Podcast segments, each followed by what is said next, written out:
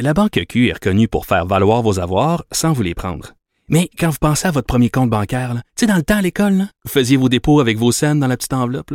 Hmm, C'était bien beau. Mais avec le temps, ce vieux compte-là vous a coûté des milliers de dollars en frais, puis vous ne faites pas une scène d'intérêt.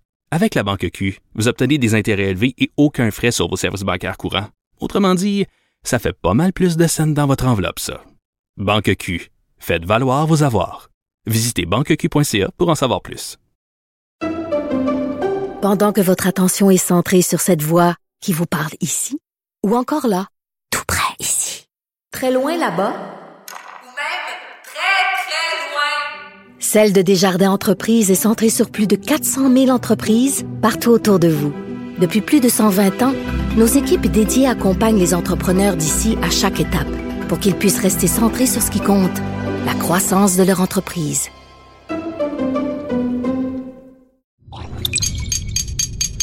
Cube Radio. Du, Trisac. L'original. Radio. Du Trisac. Votre plaisir coupable. Cube Radio. Bonjour tout le monde, bon mercredi 25 janvier 2023, j'espère que vous allez bien. Aujourd'hui, vers 13h, on aura maître Valérie Assouline, avocate spécialisée en droit de la famille et de la jeunesse. Toutes les promesses, les promesses de la commission Laurent là, sur la DPJ, là on annonce euh, des de, des enfants, 364 enfants en attente d'une première évaluation à la DPJ des Laurentides. Euh, il y a d'autres chiffres qui sont sortis pour le lac Saint-Jean, c'était 280. Euh, à l'échelle provinciale, on parle de 5000 dossiers qui sont en attente. Toute l'histoire de Régine Laurent, là, ça a donné quoi? Là? À part des slogans, puis euh, un, un, catalogue avec un nounours dessus, qu'est-ce que ça a donné? On va, on va revenir là-dessus euh, vers 13h. Et aussi à midi, on aura euh, Tasha Carradine, qui est consultante chez Navigator, euh, chroniqueuse au National Post. Autant pour parler de ce qui se passe à Toronto, là, les, attaques en groupe, les essaims des jeunes qui s'en prennent à des gens qui, qui font rien. Il y, a, il y a huit filles de 13 à 16 ans en décembre qui ont tué un sans-abri poignardé de 59 ans, des filles de 13 à 16 ans qui sont rencontrées sur les réseaux sociaux. Puis il y a aussi euh, ce qu'elle pense euh, de Justin Trudeau et sa guerre contre la clause euh, dérogatoire. On va, on va revenir là-dessus avec euh, Tacha vers midi. Mais tout d'abord, un sujet délicat. Je vois pas ce que je veux, je veux parler de la publicité, puis l'absence des hommes blancs en publicité depuis au moins dix ans. Le mot s'est passé dans le monde de la publicité. Il faut faire de la place à la diversité et c'est parfait je vous le dis, là, d'emblée, là, faites pas de caca nerveux, embarquez pas sur les réseaux sociaux. Moi, les couples interraciaux, je trouve ça parfait, ça, me choque pas. Je trouve ça bien, bien, bien correct. Entre adultes consentants, là, de toute évidence, on le sait, il n'y a pas de recette pour l'amour, fait que blanc, noir, arabe, asiatique, je m'en fous complètement. Si les gens s'aiment, là, ça me regarde pas. Mais je sais pas si vous avez remarqué, l'homme blanc est soit absent des publicités, ou soit sert de tata de service. Et là, on le voit dans des compagnies d'assurance, des publicités de compagnies d'assurance. Je vois pas, je vois pas les nommer parce qu'on est une radio commerciale. Puis euh, là, il y a le département des ventes. Puis euh, Dominique va me sauter dessus, qui va faire une crise parce que j'ai nommé une banque plutôt qu'une autre ou une compagnie d'assurance. Mais vous savez de qui je parle. Et la liste commence à être vraiment longue de toutes les compagnies qui, euh, qui soit ignorent. Il n'y a, pas d'homme blanc. Là.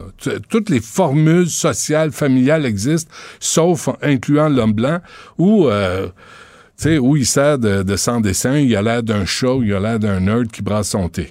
Alors, on a avec nous Benoît Duguay, qui est prof titulaire à l'École des sciences de la gestion université du Québec à Montréal. Monsieur Duguay, bonjour. Bonjour, M. Trissac. Merci d'être avec nous. Est-ce que je me trompe, mais la tendance en publicité ces temps-ci, c'est euh, d'écarter l'homme blanc? Oh, écoutez, moi, je généraliserai pas à ce point-là. On, on l'utilise, on, on, fait ce que vous dites, c'est, c'est en partie exact, mais moi, c'est pas ça mon plus gros problème. Je sais que vous, ça vous a beaucoup choqué. OK? Et, et, je, et je, vais, je vais faire un, petit, une petite introduction en disant le sens d'une publicité, il n'est pas dans la publicité. Il est dans la tête de celui qui le voit. C'est un concept fondamental. Donc, si vous, vous regardez cette pub-là puis vous venez choquer, il n'y a personne qui peut dire que vous n'avez pas raison. Mais, non, mais, mais c'est. C'est je- votre interprétation, là. Non, non, ça mais va- attendez, en non, non, c'est pas, c'est pas mon interprétation. Moi, ça me choque pas, là. C'est juste que si vous me reconnaissez pas comme un client potentiel pour une banque, par exemple, ben, je vais aller, je vais apporter mon argent ailleurs. C'est aussi pour parler des générations futures. C'est pas parce que t'es blanc, puis t'as, un pénis tout à coup que t'es persona non grata, là. Moi, je me, je me demandais, M. Duguay, sur quelles données démographiques se basent les publicitaires pour concocter des campagnes où on efface carrément l'homme blanc. Là? Puis je comprends que ça prend la diversité, mais il y a quand même une réalité démographique au Québec. Ah, tout à fait. Et bon, euh, dans l'annonce, euh, dans, dans la version anglaise, c'est d'autres personnages. Ben pas le, pas celui qui mange son bol de céréales, mais ceux qui le regardent, c'est d'autres personnages qui sont, euh, euh, je pense, euh, de deux origines différentes. Là. Bon, en tout cas, de toute façon, c'est pas la- exactement la même annonce. Ok? Je vous dis une chose hier quand votre recherchiste m'a téléphoné, j'allais entrer en classe et j'ai demandé à mes étudiants s'ils voulaient la voir la pub. Je leur ai montré ben, il n'y a personne qui l'a aimé. Et ça, je- j'essayais de leur enseigner quelque chose. J'essayais de leur dire, quand on lance une pub, on commence par la tester dans un milieu fermé pour voir comment elle est interprétée et si elle peut potentiellement choquer quelqu'un. Si elle choque quelqu'un, n'importe qui, on la sort pas, on la change. Ouais. Et ça, c'est la pub. moi, Excusez-moi, ju- juste pour le. une question Oui, allez-y. Non, mais juste pour le bénéfice des gens qui nous écoutent, là, vous parlez de la pub, là, c'est celle du tata qui allume la lumière, là, puis euh, ça allume. C'est en plein ça, je Ah, l'ai devant moi, là. OK. OK? Il y a, probablement, il n'y a personne qui l'a compris. OK? Il n'y a personne qui l'a compris. D'abord. Euh, on, on, on vend de l'assurance, on, on, fait une association entre un star euh, qui, vous, qui nous cache, puis une assurance qui nous protège. Je trouve ça. Et puis là, on fait appel à la fois à l'humour, ce qui est bien, mais c'est un humour euh, discutable, Ouais. et à la parodie. Et on parodie en choisissant un homme blanc. Mais là, je vous dis tout de suite, on aurait choisi euh, une femme blanche, on aurait choisi un homme ou une femme d'origine asiatique, d'origine euh, euh, orientale, d'origine euh, africaine, de ce que vous voulez. Hmm. On va toujours choquer quelqu'un si on, si on le montre comme un imbécile.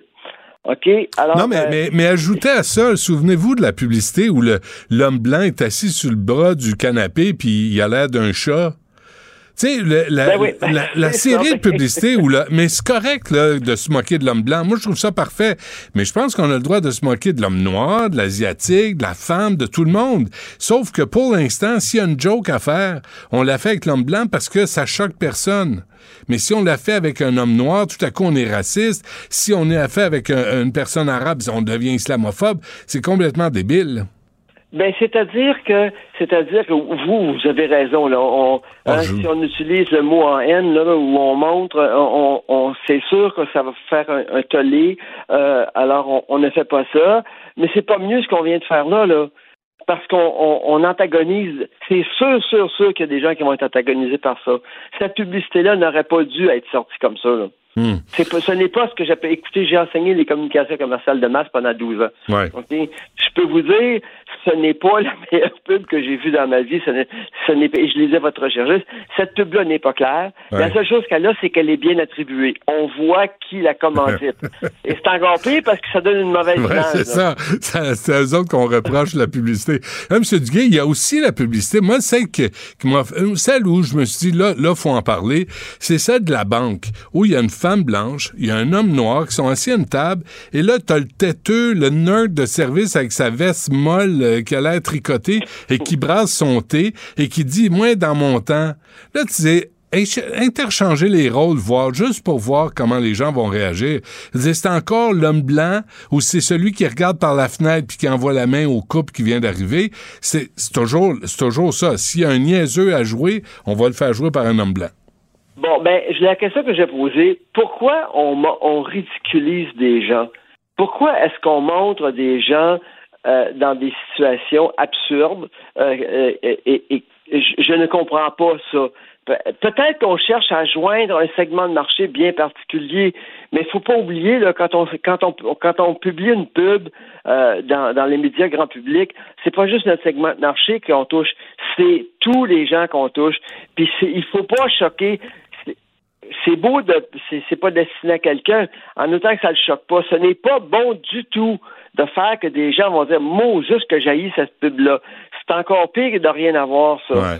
Vous comprenez? Alors, on, on doit faire très attention aux publicités et, et, et moi, plus largement que vous, je vais pas insister sur le blanc ou le noir ou le genre, euh, le- le- la, la- la race ou le genre. Hmm. Juste- euh, juste sur le niaiseux. Je vais insister sur le fait que, que on- on- euh, je ne comprends pas. Il y, a, il y a très peu de très bonnes publicités en ce moment. Ah oui? Et- et- Ah oui, vous moi- trouvez? Moi, j'en vois pas, j'en vois pas beaucoup qui m'allument. Ouais, mais mais jouer, mais je vous écoute là, Benoît Duguay, puis je comprends euh, ce que vous voulez dire, puis dans le fond, c'est la culture du niaiseux là qu'on met toujours de l'avant, Alors que ça soit blanc, noir, jaune, on s'en fout. C'est juste d'utiliser toujours le niaiseux pour vendre un produit.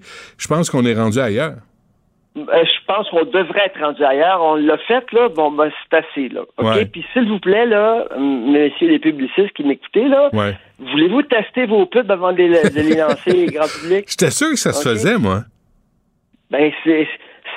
De toute évidence, dans celle-là, là, je pense pas que ça a été fait, ou ça a été fait auprès d'un groupe de gens très restreint. Ah ouais, ok. OK? Parce que je vous dis, là, dans ma classe, ça n'a pas bien réagi hier, là. Ah, c'est vrai, ouais. Mais tu sais, en même temps, euh, je, me, je me souviens de conversations que j'ai eues, là. Tu sais, c'est comme, c'est aussi de dire les Québécois d'origine arabe qui veulent jouer dans des téléromans ou n'importe quoi, sont, tu sais, ont, ont longtemps été dépeints comme les terroristes de service et les Noirs comme les gangs de rue de service. Tu sais, il y avait cette espèce de, de discrimination, là, ou de, tu sais, de façon de voir les gens, puis on leur accordait des rôles. Et ça, je pense que à cause, à cause des, tu sais, de, de, de critiques légitimes, on a dit là, ça suffit. C'est pas parce que t'es d'origine arabe que t'es un terroriste, c'est pas parce que t'es noir. Ben voilà, c'est parce qu'on prend, on, on- on typifie les gens sur la base de ce qu'on voit dans l'actualité, là. Mais oui, mais c'est pas vrai, là. Moi, j'ai euh, j'ai des j'ai des j'ai des collègues euh, qui sont d'origine musulmane que j'apprécie énormément. Mhm. OK? Alors, je- je- de, de prendre un terroriste qui vient de faire sauter une bombe quelque part, de dire, ah ben, ben, oui, c'est ça, c'est un arabe, ils sont tous comme ça. Vraiment, là, c'est c'est- c'est simpliste. C'est la en fait, c'est la personne qui fait le raisonnement qui est simpliste, là, Ouais. ou, Mais- ou- ou la pub en question, parce que on, on ne fait pas ça, là. C'est pas, c'est ridicule, là. Hmm. OK, moi, moi, en tout cas, avoir été directeur euh, euh, du marketing ou de la publicité dans l'entreprise en question, j'aurais refusé cette pub-là. Bon, mais vous, vous enseignez. J'aurais dit euh, retourner à vos cartons, j'aime pas ça. Ouais. Mais vous enseignez là, à l'UCAM. Là. Il y a, je, je vous amène aussi, c'est parce qu'on parle de la culture populaire. La publicité, c'est la culture populaire, hein? C'est 100 Ah ben ça. oui, bien sûr. La, la publicité, à la fois, reflète la culture et influence la culture. Donc, on peut dire que si on montre des niaiseux, est-ce que c'est parce que, est-ce que c'est parce qu'il y a des gens qui sont trop niaiseux puis on veut, on, on veut qu'ils se voient? Moi, je peux pas croire ça. Mais le plus, le plus, le plus, le pire, c'est que la, la publicité a une influence sur notre culture. C'est Ben, là, c'est là où je veux aller parce que je veux faire référence à Sul Tompkinson, qui est prof de l'Université Laval et qui parlait du white male med- mediocrity, de la, de la médiocrité de l'homme blanc. Là, tu dis là, c'est rendu que une prof Tompkinson, qui est à l'Université Laval, se permet, c'était à, l'endroit de Frédéric Bastien d'ailleurs, mais se, de- permet de dire les hommes blancs sont médiocres. Là, tu dis, attends une minute, là, là à un moment donné, ça, va faire, là. Ça va faire, tu sais, puis on a le droit de dire ça va faire sans, euh, se réclamer pour de, de suprémacistes blancs ou du Klan. Oui, je comprends vraiment où est-ce que vous allez. C'est la généralisation là qui est pas bonne. Et puis moi, ce concept-là de, de, de, de, de, de montrer les gens comme des abrutis, peu importe leur race ou quoi que ce soit, euh, peu, peu importe que ce soit un homme ou une femme, moi je suis pas d'accord du tout avec cette approche-là en publicité. J'aime l'humour en publicité, c'est très efficace l'humour. Encore faut-il que ça soit un humour qui plaît à tout le monde puis qui est pas qui ridiculise pas là. Ouais. Et qui représente euh, la démographie de, du territoire sur lequel on veut vendre nos produits. Absolument. OK? Et, encore une fois, on, on pense jamais à tout. C'est pour ça qu'il faut avoir la prudence de tester nos, nos pubs devant un auditoire diversifié, en milieu fermé, avant de les lancer. En tout cas, j'ai pas d'exemple auquel je pense, mais c'est pas la première fois que ça arrive là, Ouais, ouais. Et, et ça va arriver encore. On relance une pub, puis après ça, le lendemain matin, on l'artille puis on s'excuse. Au lieu de la au lieu de la tester avant, c'est drôle là, vous voyez, c'est rare, je reçois des courriels en temps réel là, euh, monsieur Duguay sur la publicité. Moi je pense que c'est un sujet qui est vraiment sensible, qui est vraiment délicat, qui est omniprésent, puis je pense qu'il faudrait aborder là, ouvertement là, sans tomber dans des accusations de racisme, mais que ça soit que ça soit moins politiquement correct que ce qu'on nous présente par les banques et toutes les compagnies de publicité. Ben, c'est- mais c'est normal que vos, vos auditeurs réagissent, là. Parce que, comme je vous ai dit, la publicité, c'est censé être un miroir de notre société. Ouais. Ah, Je peux pas croire que notre société, c'est ça, là. Hmm. Euh, moi non plus. J'espère que non. Benoît Duguay de, de l'Université du Québec à Montréal, merci. On se reparle bientôt. C'est toujours un plaisir. Au revoir. Nicole Gibaud. Une chronique judiciaire. Madame la On juge. s'objecte ou on s'objecte pas? C'est ça le droit criminel. La rencontre. Gibaud du Trisac. Nicole, bonjour. Bonjour Benoît. Bon, euh, là, est-ce que toi, la publicité, ça, te touche ou tu, tu passes à côté, tu fermes les yeux, ça te dérange pas? Ben, il y a des fois que je... Moi, quand c'est il y a de l'humour, j'aime vraiment ça. Euh... Mais à part de ça, souvent, euh, je le mets sur pause si je passe plus. Dis pas ça. Dis pas ça, là. Oui, oui, on regarde la publicité attentivement. Oui, Oui, oui, oui, Puis, oui, puis- oui, dès qu'on envoie une, on va acheter le produit. Non, mais sérieusement, est-ce que tu penses que j'étais pour répondre euh, quelque Euh, chose de pas euh, honnête? Pas Non. du tout. Ben non, je Bon, le sais bien. voilà. Alors, le jury est séquestré au procès d'Éric Rondeau. Qu'est-ce qu'il a fait, lui? Oui, bon, regarde, Éric Rondeau, c'est lui qui est accusé, puis on fait toujours le parallèle, puis on va en parler. Là. On fait toujours le parallèle avec la dame au canard en 2010, condamnée en 2014 sur l'autoroute 30. Lui, c'est sur... euh, Excuse-moi, euh, je veux juste finir, Nicole, parce que la dame au canard sur l'autoroute 30 s'est arrêtée pour laisser passer les canards, puis c'était un monsieur en motocyclette avec sa fille, je me trompe pas? Tout à fait, t'as tout à fait raison, sa fille, et, et effectivement, puis sa femme suivait dans un véhicule. Elle a pu l'éviter, mais pas malheureusement pas son mari et sa fille. Mhm. Et oui, ils sont décédés sur une euh, sur l'autoroute 30. Lui ici, il est euh, évidemment sont accusés de deux choses différentes. Lui est accusé de conduite dangereuse. Euh, puis il y, a- une petite petite différence là. euh, avec ben, une petite petite différence importante en droit avec la négligence criminelle causant la mort. Ici, Éric Rondeau, qui est accusé de conduite dangereuse, ben il se promenait sur tirait une grande Solaire 150, là, il tirait une longue longue remorque pour les pontons, le très mince là. Pardon. Et il a vu devant lui euh, il n'y avait rien, il n'y avait pas de personne qui, qui circulait ni devant ni derrière au moment où il a constaté qu'il y avait une mère avec six bébés canards qui traversaient. Alors il a ralenti, mais ralenti, mais ralenti. Presque à 10 kilomètres, il circulait. Euh, c'est- ça les événements parce que j'ai relu le contexte et les faits là. Euh, et il a vu euh, cette mère-là traverser, puis là, ben évidemment, il voulait pas les écraser, mais c'était correct, il a arrêté dans sa voie à ce moment-là. Pour une raison qu'il a de la misère à lui-même à expliquer parce qu'il était bloqué, il dit que la courbe, évidemment, il l'a piégé là, dans les circonstances. Quand il a eu, ça- ça- il a vu la mère canard qui était rendue de l'autre côté, puis probablement presque tous les les bébés canards, euh, il, euh, il en restait peut-être un, il s'est tassé vers la ligne médiane, mais là, tout ce qu'il avait dans la tête, c'est de mettre, puis il les avait mis d'ailleurs, c'est, euh, euh, c'est voyons, c'est lumière d'urgence Mhm. pour éviter que les gens rentrent parce que c'est, solide, là, une remorque de métal comme ça pour un ponton. Mais tu sais, ils voyaient que c'était très dangereux comme situation.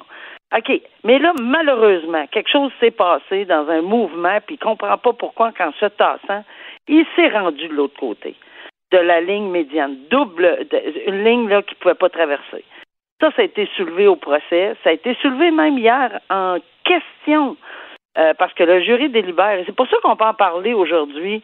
Le jury délibère, il est séquestré, il n'entend rien, il peut pas écouter la radio, il peut pas lire les journaux, il peut pas rien faire. Fait qu'on peut per- se permettre de parler de cette cause-là, puis de se sentir très, très à l'aise, pas de ne pas influencer ce jury-là. Alors, il est traversé de l'autre côté, puis vraiment en regardant toujours en arrière, la courbe l'aurait piégé, il allait pas vite.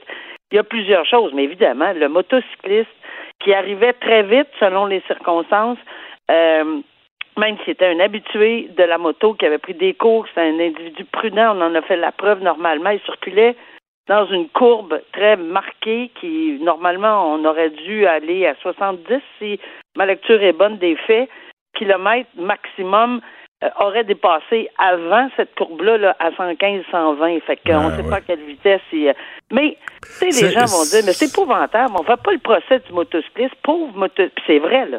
Il est décédé par une manœuvre. Mais là, on va voir si un criminel. Là, euh, Non, mais euh, excuse-moi. Nicole, excuse-moi, avec tout le respect, là, tu sais, le, le, le, le jeune est mort, tout respect, mais encore une fois, encore une fois, on parle de la vitesse. Là, t'es dans une courbe. T'es pas censé accélérer dans une courbe. Quand Ouais, tu mais sais là, conduire. la détermination de la courbe, de, de, de, de la, la vitesse du motocycliste dans la courbe, je pense qu'on peut peut-être l'estimer. Euh, oui, peut-être qu'on peut dire qu'il allait trop vite, et ça a été soulevé par la défense. Et oui, tu as raison, mais il y en a que ça insurge. Puis à cause de la conséquence qui est la mort. Sauf que en matière criminelle, il y a des conséquences très graves, puis je dis pas qu'il sera pas condamné, parce que c'est un jury, on verra comment ils vont décider, mais on saura jamais pourquoi. Mais dans les directives que j'ai vues du juge, c'est assez clair que c'est vraiment l'ensemble de la preuve, toute la preuve, incluant, oui, la vitesse, mais c'est pas un facteur qu'il devait prendre individuellement en considération, Non, la vitesse du motocyclette, OK. euh, l'endroit, ju- juste les, les canards, puis les ci, puis les ça. C'est l'ensemble de tout ça. euh, parce qu'il n'y a pas d'intention, là. C'est pas là-dedans, on prouve pas une intention criminelle comme ben- dans beaucoup, beaucoup Non, c'est ça. sais-tu comment j'appellerais ça, moi? moi je, puis ça n'a rien à voir avec euh, le, le, code, le code criminel, mais le destin. C'est sacre à moi, tu sais, c'est toujours pareil. Tu pars 30 secondes plus tard ou 30 secondes plus tôt, puis tu, tu meurs pas, là. Tu sais, c'est, Euh, la synchronicité des, événements. Puis la différence, et je pense que ça a été plaidé, tout au moins je- je- je- j'en suis convaincu, que la différence avec la dame au canard en 2010 qui a été trouvée coupable de négligence criminelle et de conduite dangereuse, même si les gens en motocyclette, le père et la fille, allaient probablement beaucoup trop vite selon ce qu'on avait entendu, euh, mais c'est parce qu'elle était, était sur une autoroute. Elle arrête dans Mhm. la voie de gauche. Elle descend de son véhicule. Ouais. Elle pose des gestes qui, selon l'ensemble de la preuve, c'était hors de, de, de raison. Puis ici, en matière de conduite dangereuse, il faut toujours penser qu'est-ce que c'est que est-ce que c'est une conduite dangereuse, première question, avec tous les éléments, la courbe, le ci, le ça, est-ce que c'était une conduite dangereuse? Un. Et deux, est-ce que c'est un la conduite comme telle, c'est un écart marqué par rapport à tout conducteur dans les mêmes circonstances? Mhm. Est-ce que, puis lui a dit effectivement, jamais dans 100 ans, je voulais écraser une famille. Voyons donc, Ben oui. canard, pas parce que je voulais tuer quelqu'un. Il n'y avait pas de, il y avait pas une décision à prendre, de tuer quelqu'un ou bien Mais, donc. euh, mais Nicole, tu sais, le gars, tu viens de le dire, là, le gars, là, il veut même pas écraser des canards. Non. Pense pas qu'il veuille écraser un motocycliste non plus. Non, mais malheureusement, quand on conduit, on doit dans, tu sais, il il va, il y a plein d'éléments de conduite ici. Je comprends. Euh, tu sais, est-ce que y a, bon, euh, il faut que tu arrêtes complètement, mettre tes flasheux, puis même pas faire un mouvement pour se tasser vers la ligne médiane. Ce qui a impliqué ici qu'il a, il a, il a traversé, sans même le, le savoir lui-même, dit-il, parce qu'il regardait dans ses rétroviseurs pour voir le trafic en arrière. Ah. C'est sûr que des fois, on est, on fait un mouvement avec la main ou quelque chose, puis on traverse l'autre côté, Hmm. évidemment. Mais là, ça va être une décision extrêmement importante à rendre, puis on ne saura jamais pourquoi.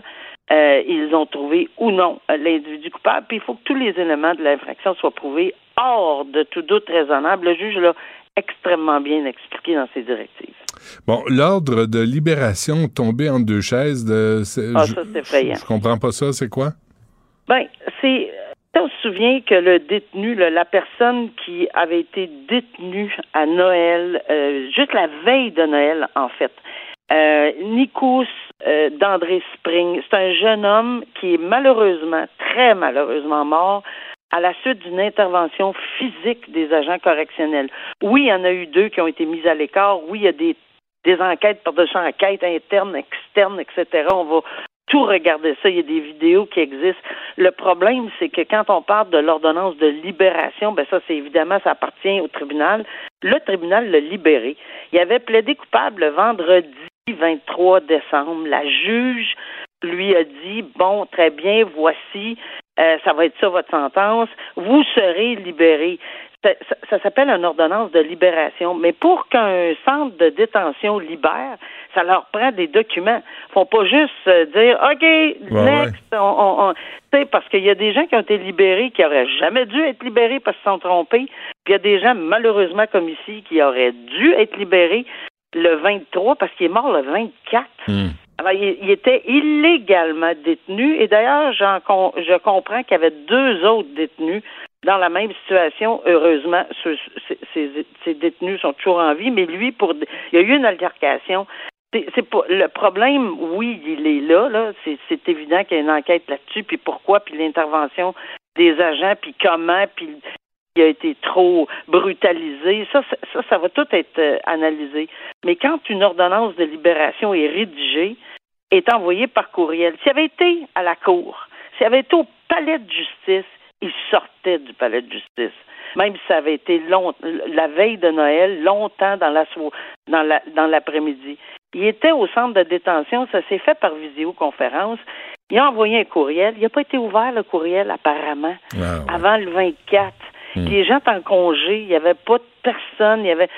Tu sais, c'est encore une fois euh, comme tu disais tantôt, c'est quoi les, les, chances que tout ça arrive en même temps, un 23 mm. décembre?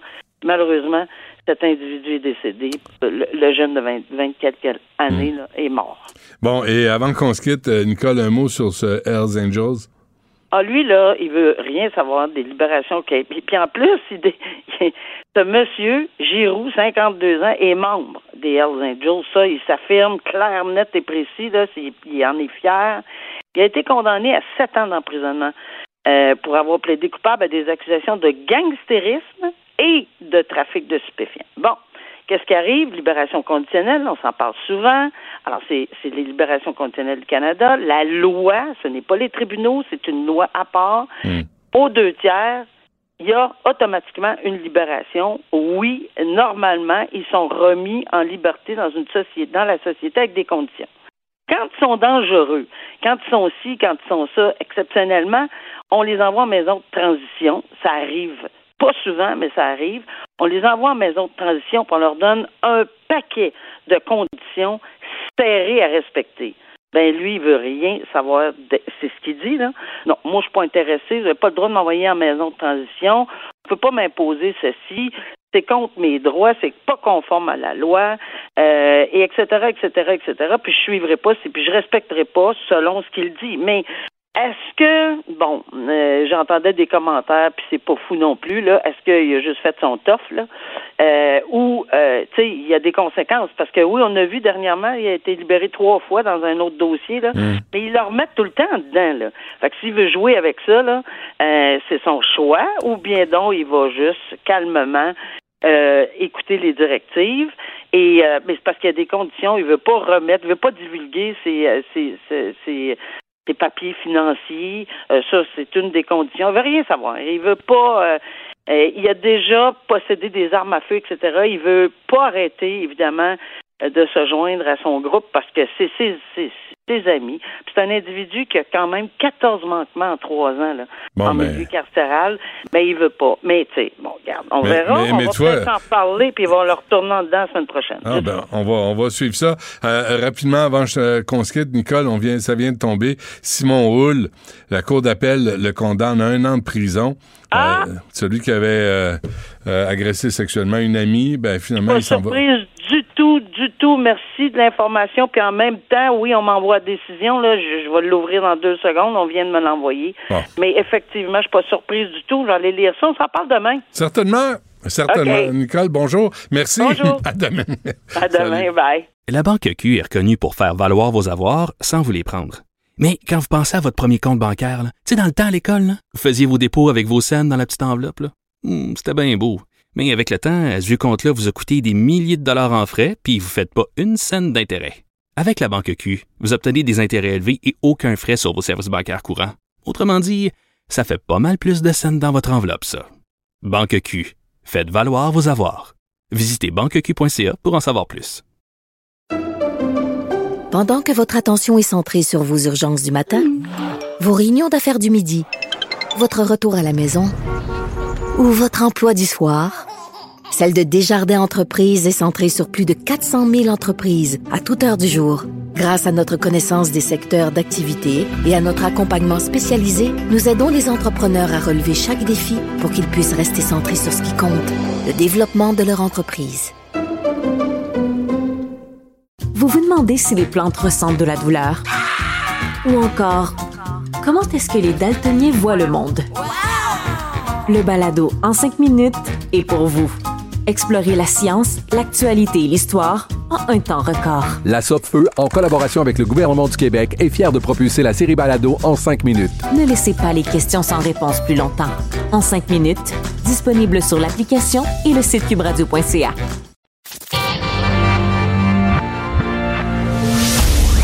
Du Trisac. Il n'a peur de rien, sauf peut-être des qu'on orange. La rencontre Martino du Trisac. Ah, ça, ça regarde mal. Ça regarde mal.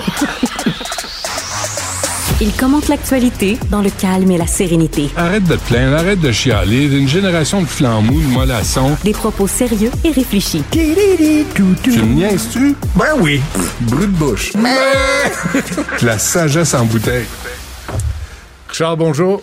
Salut, quand tu donnes, mettons, de l'argent, ça t'arrive des fois, hein, quelqu'un qui est dans le besoin, Tout le temps. dans la rue, tout ça. Tout le temps. Est-ce que avant, est-ce que tu appelles les photographes? Tout le temps. pour être sûr que me tu te fais photographier avec le. En mouvement. J'ai un avec 5 le vingt- piastres, là. Ben oui. Et là, on tu se donnes en avec un mouvement. sourire. Non, mais tu regardes le photographe Ouais. avec le. Je le donne l'argent. Je Et suis là- généreux. Parce qu'il faut que les gens le sachent. Ben oui.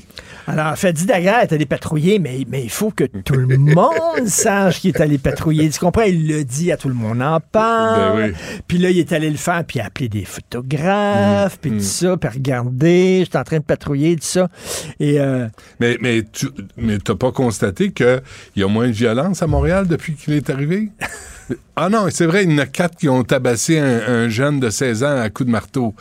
Ah non, c'est vrai, il y a eu des cocktails Molotov lancés sur des voitures. Ah non, c'est vrai. Ben, C'est parce que moi, je suis d'accord. Fadi Daguerre, moi, je l'appréciais. Il était venu en entrevue. Il venait en entrevue. Tu sais, il donnait sa vision des Ben choses. oui, non, à, un moment mais- donné, à un moment donné, il faut t'arrêter d'être dans les médias. Va faire ta job. ben, c'est ça. Va faire ta job. Puis va voir, va parler aux policiers, puis occupe tous tes policiers. Mais Non, mais il connaît son époque. Il connaît son époque, puis il sait qu'en 2023, l'important, c'est le paraître. C'est pas ce que tu fais. C'est le le tu donnes l'impression de faire des choses. Ouais. Mais euh, non, moi je pense que je pense qu'il est quand même l'homme de la situation. là. Ah oui. Mais mais quand même, faudrait là faut arrêter. Je suis d'accord avec toi. Là. Faut arrêter avec les photos puis puis tout le monde en parle. Va va faire ta job et quand il y a quelque chose à annoncer, là tu sors parce que quand tu sais c'est comme l'UPAC là. Gaudreau, là, oui. t'essaies de parler à Gaudreau, là, il va juste à ses, à ses partout, mais euh, mais il y a des endroits où il veut pas aller.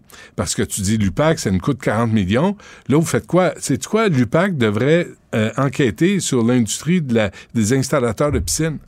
Et je niaise pas. Quand c'est rendu 100 000 pièces une piscine, tu dis, Chris, il y a- il y, a un crosseur quelque Mais part. non, mais surtout quand il dit, si tu payes pas. Je, je saisis ta, ta, ta Oui, maison ça- que j'ai pris en garantie Non, mais des légale. menaces de mort. Il y en a un qui a Ah reçu ouais. des menaces de mort. L'intimidation, puis des, des anciens Mais- trafiquants. L'UPAC, là, l'UPAC pourrait servir là-dessus. Il pourrait enquêter sur l'installation Ils des... le font peut-être. En- euh, eh, eh, appelez le photographe. J'ai un calepin et un stylo. Devant, devant ton château, devant ton château que tu t'es fait construire Oui, oui, oui. dans le sud, Avec- euh, dans- sur la rive sud, parce que c'est quelque chose. Quelque Mesdames chose. et messieurs, Ouais. c'est quelque Il y a, chose. il y a, Et il y a là, Seigneur sur la rive nord. Tu sais, euh, Seigneur, le, le gars de Sunwing, Oui. j'oublie toujours son oui, sa oui. de nom. Puis il y a moi sur la rive sud. On est dans le combat. salon de Benoît, puis on appelle dans la cuisine, c'est un longue distance. Oui. Il y a deux codes postaux. James Awad, merci Florence. Tu as deux codes postaux Deux. chez toi. Oui, oui. Et des deux portes d'entrée et, Et là- une seule de sortie. Et les, les statues à ton effigie, est-ce que ça s'en vient? Là? Ça, s'en vient. Il manque de, il, il manque toujours l'essentiel, l'appendice, tu sais, pour impressionner, pour donner la direction pour les voitures. Mais si tu as une entrée de garage Oui, devant ton garage, ce que j'ai. OK, mais ne change pas. Mettons, tu décides, ton garage, tu vas le transformer en musée. Non, non, j'ai pas besoin. En musée. En musée de Avec moi-même. tous les prix que tu as reçus, puis les photos de toi, puis tout ça. Mettons, tu, tu décides, là. Ouais, Ah ouais. mais ça serait bien pour Ça ta municipalité. ouais. Ça, ça attirait les touristes. C'est vrai. Là, ce serait plus une entrée de garage. Tu comprends-tu? Ouais. Là, Parce que c'est plus maison. un là. garage. Fait Non, que là, là, là, là, tu pourrais plus stationner ton char, là. Moi, je veux saluer, je veux saluer les fonctionnaires municipaux qui sont vraiment là, qui surveillent. Hum. C'est parfait. Ça prend Et- des gens pour appliquer la loi. Sinon, ça serait l'anarchie. Ça serait la jungle. Et dans l'arrondissement, là, Hochelaga Maisonneuve, merci à Hochelaga Maisonneuve, il n'y a rien de plus urgent à gérer. Pas l'itinérance, pas la sécurité, pas la propreté, pas le, euh, non, pas le logement, pas, le- pas les taudis. Non. Non. Les gens qui stationnent devant chez eux. Autre chose qui m'énerve. Et là, que- attends, une là-dessus, minute, autre là- non, mais là-dessus, là, Pierre Lessard-Blais, qui n'a pas eu le temps de retourner les appels du journal. Le maire de l'arrondissement. Pierre Lessard-Blais, qui n'a pas eu le temps de retourner des appels. Asti, il est allé têter Pierre, euh, Paul ce matin. Ben oui. Là, il est allé têter. Là, je vais aller à, à l'émission la plus écoutée. Là, je vais donner mon show. Mes résultats. sais-tu quoi? Il n'y a pas le temps, deux jours. Qu'est-ce qu'il fait de ses journées? C'est comme Valérie Plante. Qu'est-ce qu'elle fait de ses Il a journées? dit, ce règlement-là, Ouais. on l'applique. Écoute bien, t'es- t'es-tu bien assis? Je suis très bien assis sur mon gros cul. pour lutter contre les changements climatiques. Je te jure. Il a Ah, dit ça. c'est pas une farce. Ah oui, Parce hein? qu'il a dit, une fois que c'est plus un garage, Ouais. là, euh, la- la- l'asphalte qu'il y a devant ton ancienne entrée de garage, ben, tu pourrais la verdir, enlever l'asphalte, puis mettre, mettre de- de- du gazon. Excuse-moi, chez nous, Mettre du gazon. mêler de tes hosties d'affaires? Non, t'es pas chez toi. Je suis chez moi, je paye Non. des taxes. Là, à un moment donné, là, plus de garage, va tu perds le droit d'avoir une entrée de garage. Alors, tu prends l'asphalte qui est là, tu l'enlèves et tu mets du gazon. Mets-toi de tes hosties d'affaires, puis va t'occuper des itinérants qui ont de la misère. Va t'occuper des, des logis qui sont laissés à l'abandon ou qui, sont, qui coûtent trop cher pour ce que c'est. Va t'occuper de la sécurité. Va t'occuper des, des poubelles qui débordent. Pierre Lessard-Blais, Si je sais que t'es allé têter ton moment de gloire à 98 Les bravo. fonctionnaires, autre affaire qu'ils devraient faire. C'est boire. L'autre jour, je passe dans un restaurant, puis c'était écrit le meilleur café au monde.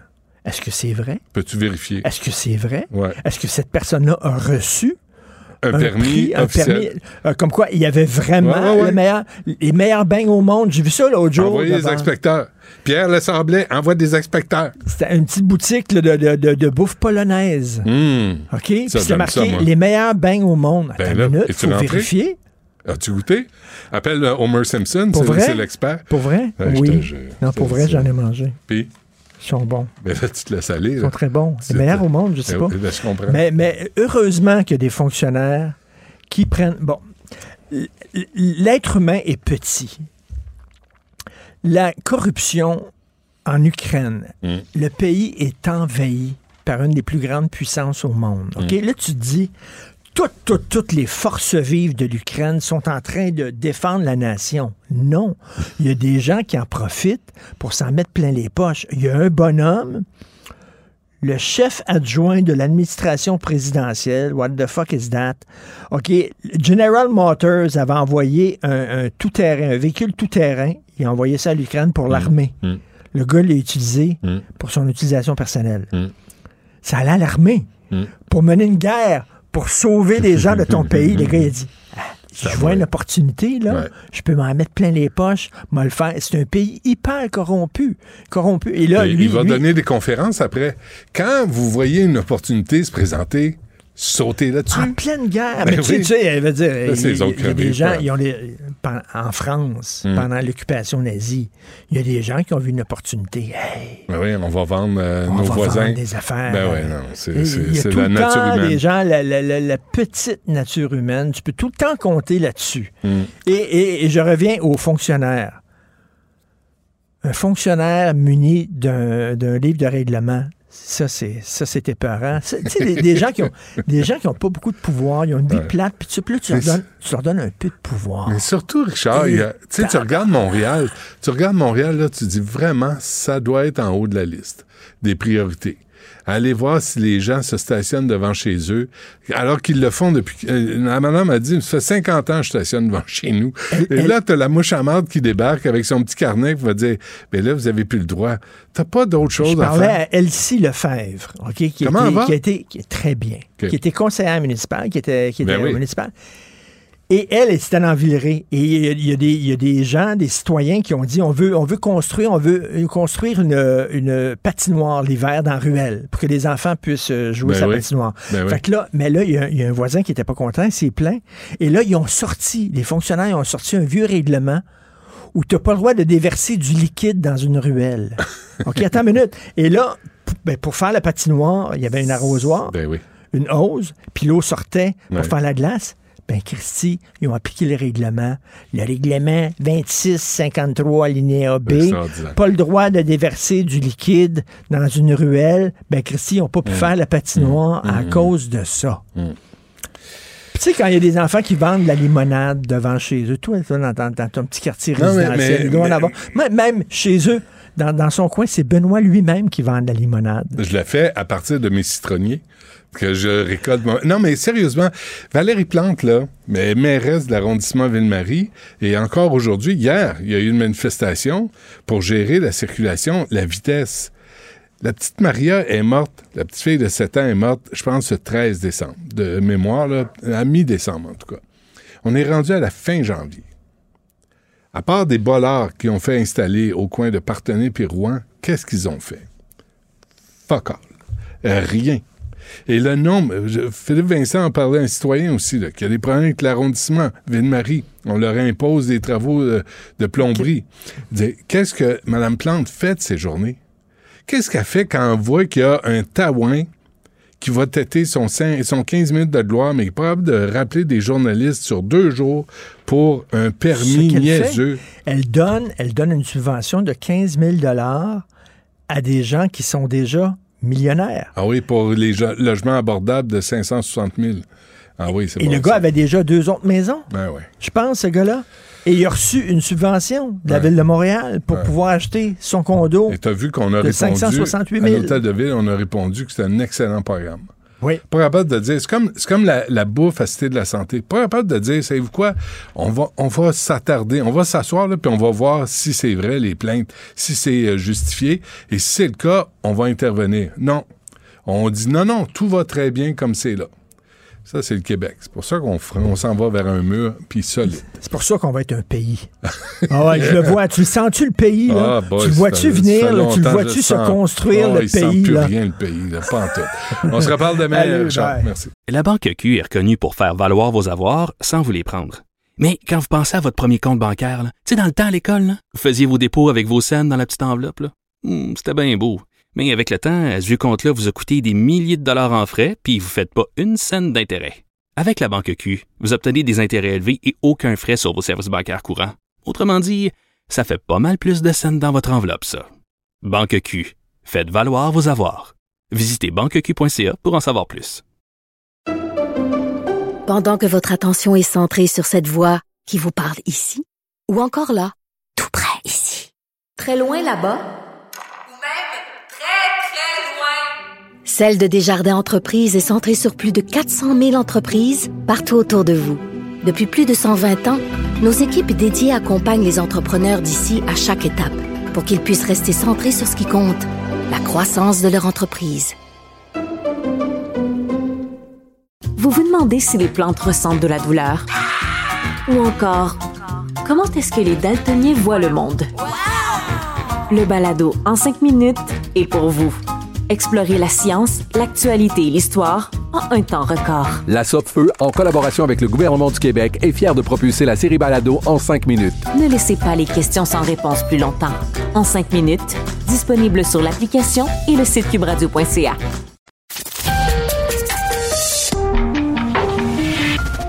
Cabochon. Personne maladroite, imbécile et inutile. Du Trisac. Un pouvoir naturel pour déceler les cabochons. Hey, hey, hey, faites pas de lien, là. Avec Philippe Richard Bertrand, expert en commercialisation. Philippe, j'ai rien à voir là-dedans. Non, c'est quoi? C'était ta nouvelle intro? Pour moi-même, oui, c'est ça. Oh, Euh, bon, euh, euh, hey, je suis allé sur euh, chat GPT hier, Ouais. avant-hier. Je l'ai téléchargé puis je suis pas retourné. Ça, ça me fait, ça me fait trop freaker là. C'est, j'ai, besoin d'un temps là pour. Écoute, il y a une histoire en ce moment. là, les gens, on a demandé à ChatGPT de, de- d'écrire une chanson d'amour. ouais. Une chanson d'amour. Ah, de lui a Nick de Cave. faire- C'est ça avec euh, une chanson Ouais, de Nick Cave? Oui, c'est ça. Ah ouais. On lui a dit aussi de, de faire une recette de bière, nouveau genre. Il a sorti une recette de bière, nouveau genre. C'est honnêtement, c'est passionnant. C'est passionnant. Ça se peut pas. Ah, on s'en parlera, euh, Philippe Richard. Il y a la hausse des taux et aussi le, les- le prix des aliments. Là, Là, ça s'en vient, Ouais. ça va être solide. Oui, en fait, euh, hier, Métro euh, dévoilait ses résultats financiers, puis euh, j'ai été étonné de voir que euh, malgré euh, la soi-disant hausse des aliments, parce que Métro, ce qu'ils ce disent, c'est que les aliments coûtent plus cher. Ça leur coûte plus cher. Mais normalement, si les aliments leur coûteraient plus cher, la marge de profit de Métro devrait diminuer. Tu, tu comprends? Il me semble. Mais la, la marge, mais la marge de profit, elle augmente. Euh, Métro, avec euh, toutes ses, ses antennes, là, Jean Coutu, etc., a réussi à faire sur 4 milliards de revenus 5% net après impôt. 5% net. Hey, c'est de la grosse, grosse argent. Hmm. Tout est en augmentation. Euh, tu sais, euh, Jean Coutu, euh, les bannières, etc. Donc, euh, en fait, ce qu'on nous dit, c'est qu'on refile, on refile la hausse aux consommateurs. C'est les consommateurs. C'est toi et moi qui va payer cette hausse des aliments-là. Mais c'est une hausse qu'on pourrait contrôler si on était moins, euh, tu sais, euh, euh, si on était moins rapace sur les profits.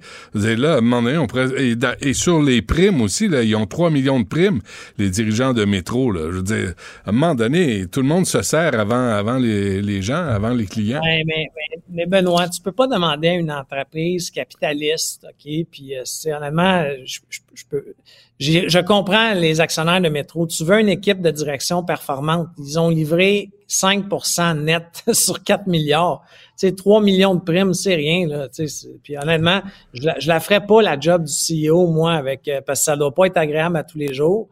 Mais Non, ajoute mais à ça. non, mais Philippe, excuse-moi, mais la première affaire qu'ils ont fait, là, ces prix Nobel de l'économie, c'est euh, au retour de la pandémie, ils ont, ils ont recoupé le salaire des travailleurs chez Métro. Il y avait une petite prime, puis, euh, puis là, ils ont recoupé là-dedans. C'est la première affaire qu'ils ont faite. Pas dans leur prime, pas dans leur boni, mais dans celle des travailleurs. Je vais te donner un exemple. Mon fils a été emballeur euh, l'an passé pendant quelques mois chez Métro. J'étais très fier de lui de rentrer sur le marché du travail à 15 ans. Euh, par contre, euh, il faisait 13 et 25 dollars.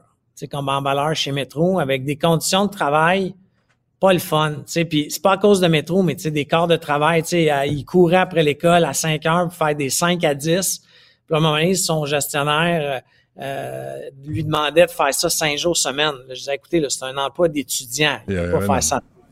Ça. Ah, tu sais, j'ai dit à mon fils, arrête, tu sais, merci de, de, de l'avoir fait, de vouloir travailler, mais en ce moment, c'est- je veux que tu te concentres sur tes études. Mais moi, moi j'ai Mais- travaillé chez Steinberg, Philippe, là, puis je travaillais jeudi, le vendredi, jeudi soir, vendredi soir, puis le samedi. Puis le dimanche, j'étais fermé. Euh, C'est quoi? Personne est, est mort de, de faim, là, dans les années Non, mais 80. c'est, non, mais c'est pour ça que je te dis que ça va au-delà. Si tu veux contrôler les prix puis contrôler les frais d'exploitation, tu sais, il faudrait peut-être revoir les heures d'ouverture. Ben oui. Moi, je sais pas qui, qui va faire son épicerie à 9h45. Là, tu sais, je, je sais pas, là, il, doit en avoir, mais... euh, Ben, c'est- c'est ben, ça- mais attends le lendemain matin. Ou va, dans un dépanneur. Tu sais, c'est- C'était ça qu'on faisait avant. Ouais. C'est pour ça que je te dis, si on revoyait OK, les heures d'ouverture, il y aurait possiblement une diminution des coûts d'opération que cette fois-là, on pourrait euh, re- repasser cette diminution-là aux consommateurs. La problématique en ce moment, c'est pas Métro qui décide de rester ouvert jusqu'à 10 heures. C'est une loi. C'est une loi qui, qui, qui oblige les commerces d'être ouverts. Puis là, si tu te rappelles, dans le passé, on était ouvert le jeudi, vendredi jusqu'à 9 heures. Là, on emmenait ça au mercredi. Mhm. Puis là, c'est tout ça qu'il faut changer. Mais rajoute à ça, la, parce que là, le panier d'épicerie, il est clair, clair, clair qu'il a augmenté de 10% pour tout le monde. Alors, ce qui, ce qui coûtait 100 pièces, ça coûte 110 pièces. Mhm. Rajoute à ça la hausse des taux d'aujourd'hui. Il y a un bon nombre de Québécois qui arriveront plus. Là. Mathématiquement, ça marche pas, là, Benoît. Ouais, là. Ouais. Moi, j'ai pas eu une augmentation de 10% de mon salaire. Mhm. Pourtant, je suis président puis je me suis pas versé de bonus. Mais tu sais pourquoi? Parce que ça va au mérite. Puis tu le mérites pas. C'est tout. non, mais tu sais, je pense qu'il y a des façons de, de voir les choses. Moi, je vais préférer, au lieu de me donner une augmentation de salaire, d'embaucher un employé de plus Mm. pour diminuer la pression sur mon équipe. Ouais. Ça, c'est moi. Ouais. Mais, Mais, tu parle- penses à long, mais c'est la gestion à long terme. Tu sais, au lieu d'aller euh, à l'appât du gain, ben tu as une gestion à long terme. Oui, je suis d'accord, mais nous, on est quatre actionnaires. Tu sais, chez Métro, là, tous les actionnaires s'attendent à des dividendes. Là. Ils ont eu un gros dividende au premier trimestre. là. Tu sais, on parle juste du premier trimestre de l'année. C'est jamais assez. Ouais, gros, gros. Tu sais, les actionnaires des banques, c'est pareil. Les jamais... Tu sais, là, on vit que pour les hosties d'actionnaires. Puis là, nous-mêmes, on est actionnaires des banques. Fait qu'on se- on est comme un serpent qui se mange la queue.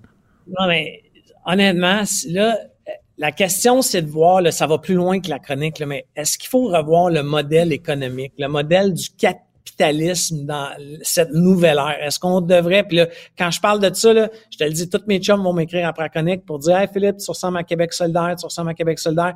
Mais, tu sais, même moi, je suis un gars capitaliste, j'aime l'argent, mais j'aime bien traiter mes employés. Ouais. Je veux que les gens aient des plans de carrière, je veux que le monde s'amuse. Alors, est-ce Mais- que je tolérais de faire des milliards de profits? Je ne sais pas. Mais ce que tu viens de dire, là, Philippe Richard, là, je pense que c'est le nerf de la guerre. C'est que dès que tu affirmes quelque chose, là, tous ceux qui, au lieu de réfléchir à ce que tu viens de dire, là, les heures d'ouverture, la gestion, les actionnaires, tout ça, au lieu de réfléchir, puis de, de, de laisser aller l'étiquette, là, de je suis un libéral, je suis un péquiste, je suis un caquiste, je suis un Québec solidaire, juste réfléchir par soi-même, sans idéologie, puis dire peut-être cette partie-là de l'idée est bonne. Ça appartient à un Québec solidaire, ben tant mieux pour eux autres. Puis cette autre partie-là est bonne, ça appartient à la CAQ, ben on va, on va y aller aussi. La liberté de réfléchir par soi-même. Mais là, tout le monde est étiqueté.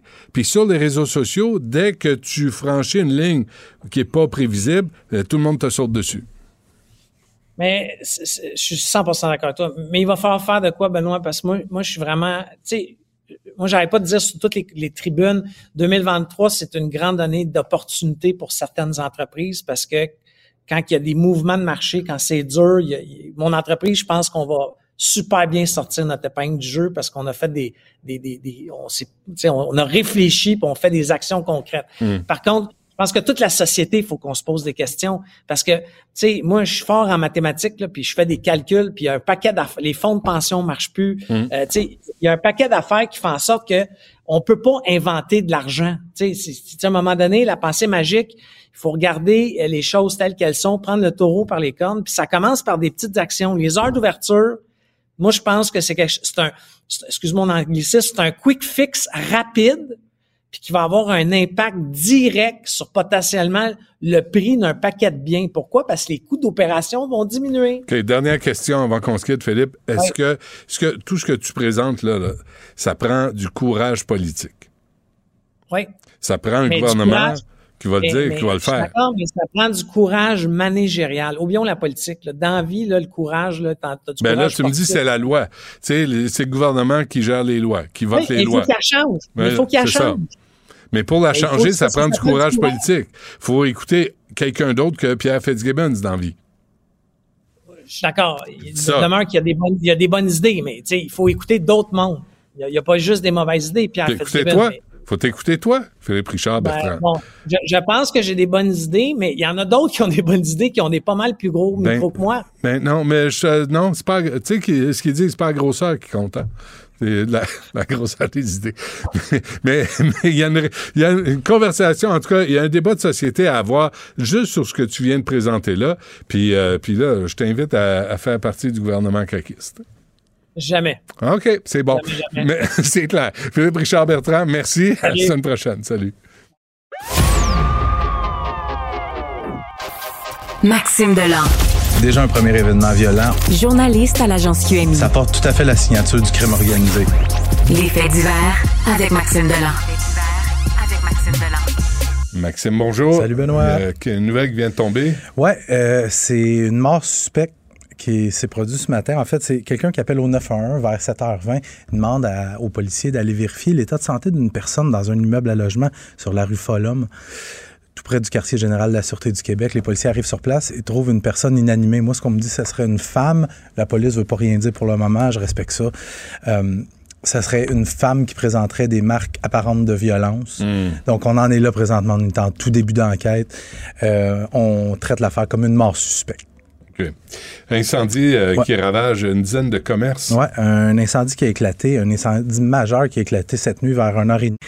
Dans un petit complexe commercial sur le boulevard Saint-Charles, dans le secteur de Pierrefonds, on parle d'une douzaine de commerces qui sont tous attachés les uns aux Mhm. autres. On parle d'un restaurant, une bijouterie, un salon de beauté, un salon de tatouage, par exemple. Et pour une raison qui demeure encore sous enquête, il y a un feu qui a débuté dans l'un des commerces. Ça s'est propagé, écoute, à l'ensemble du complexe commercial. À un certain moment, la toiture s'est effondrée. Donc, il y a une dizaine, voire une douzaine de commerces qui sont très, très, très lourdement endommagés par les flammes.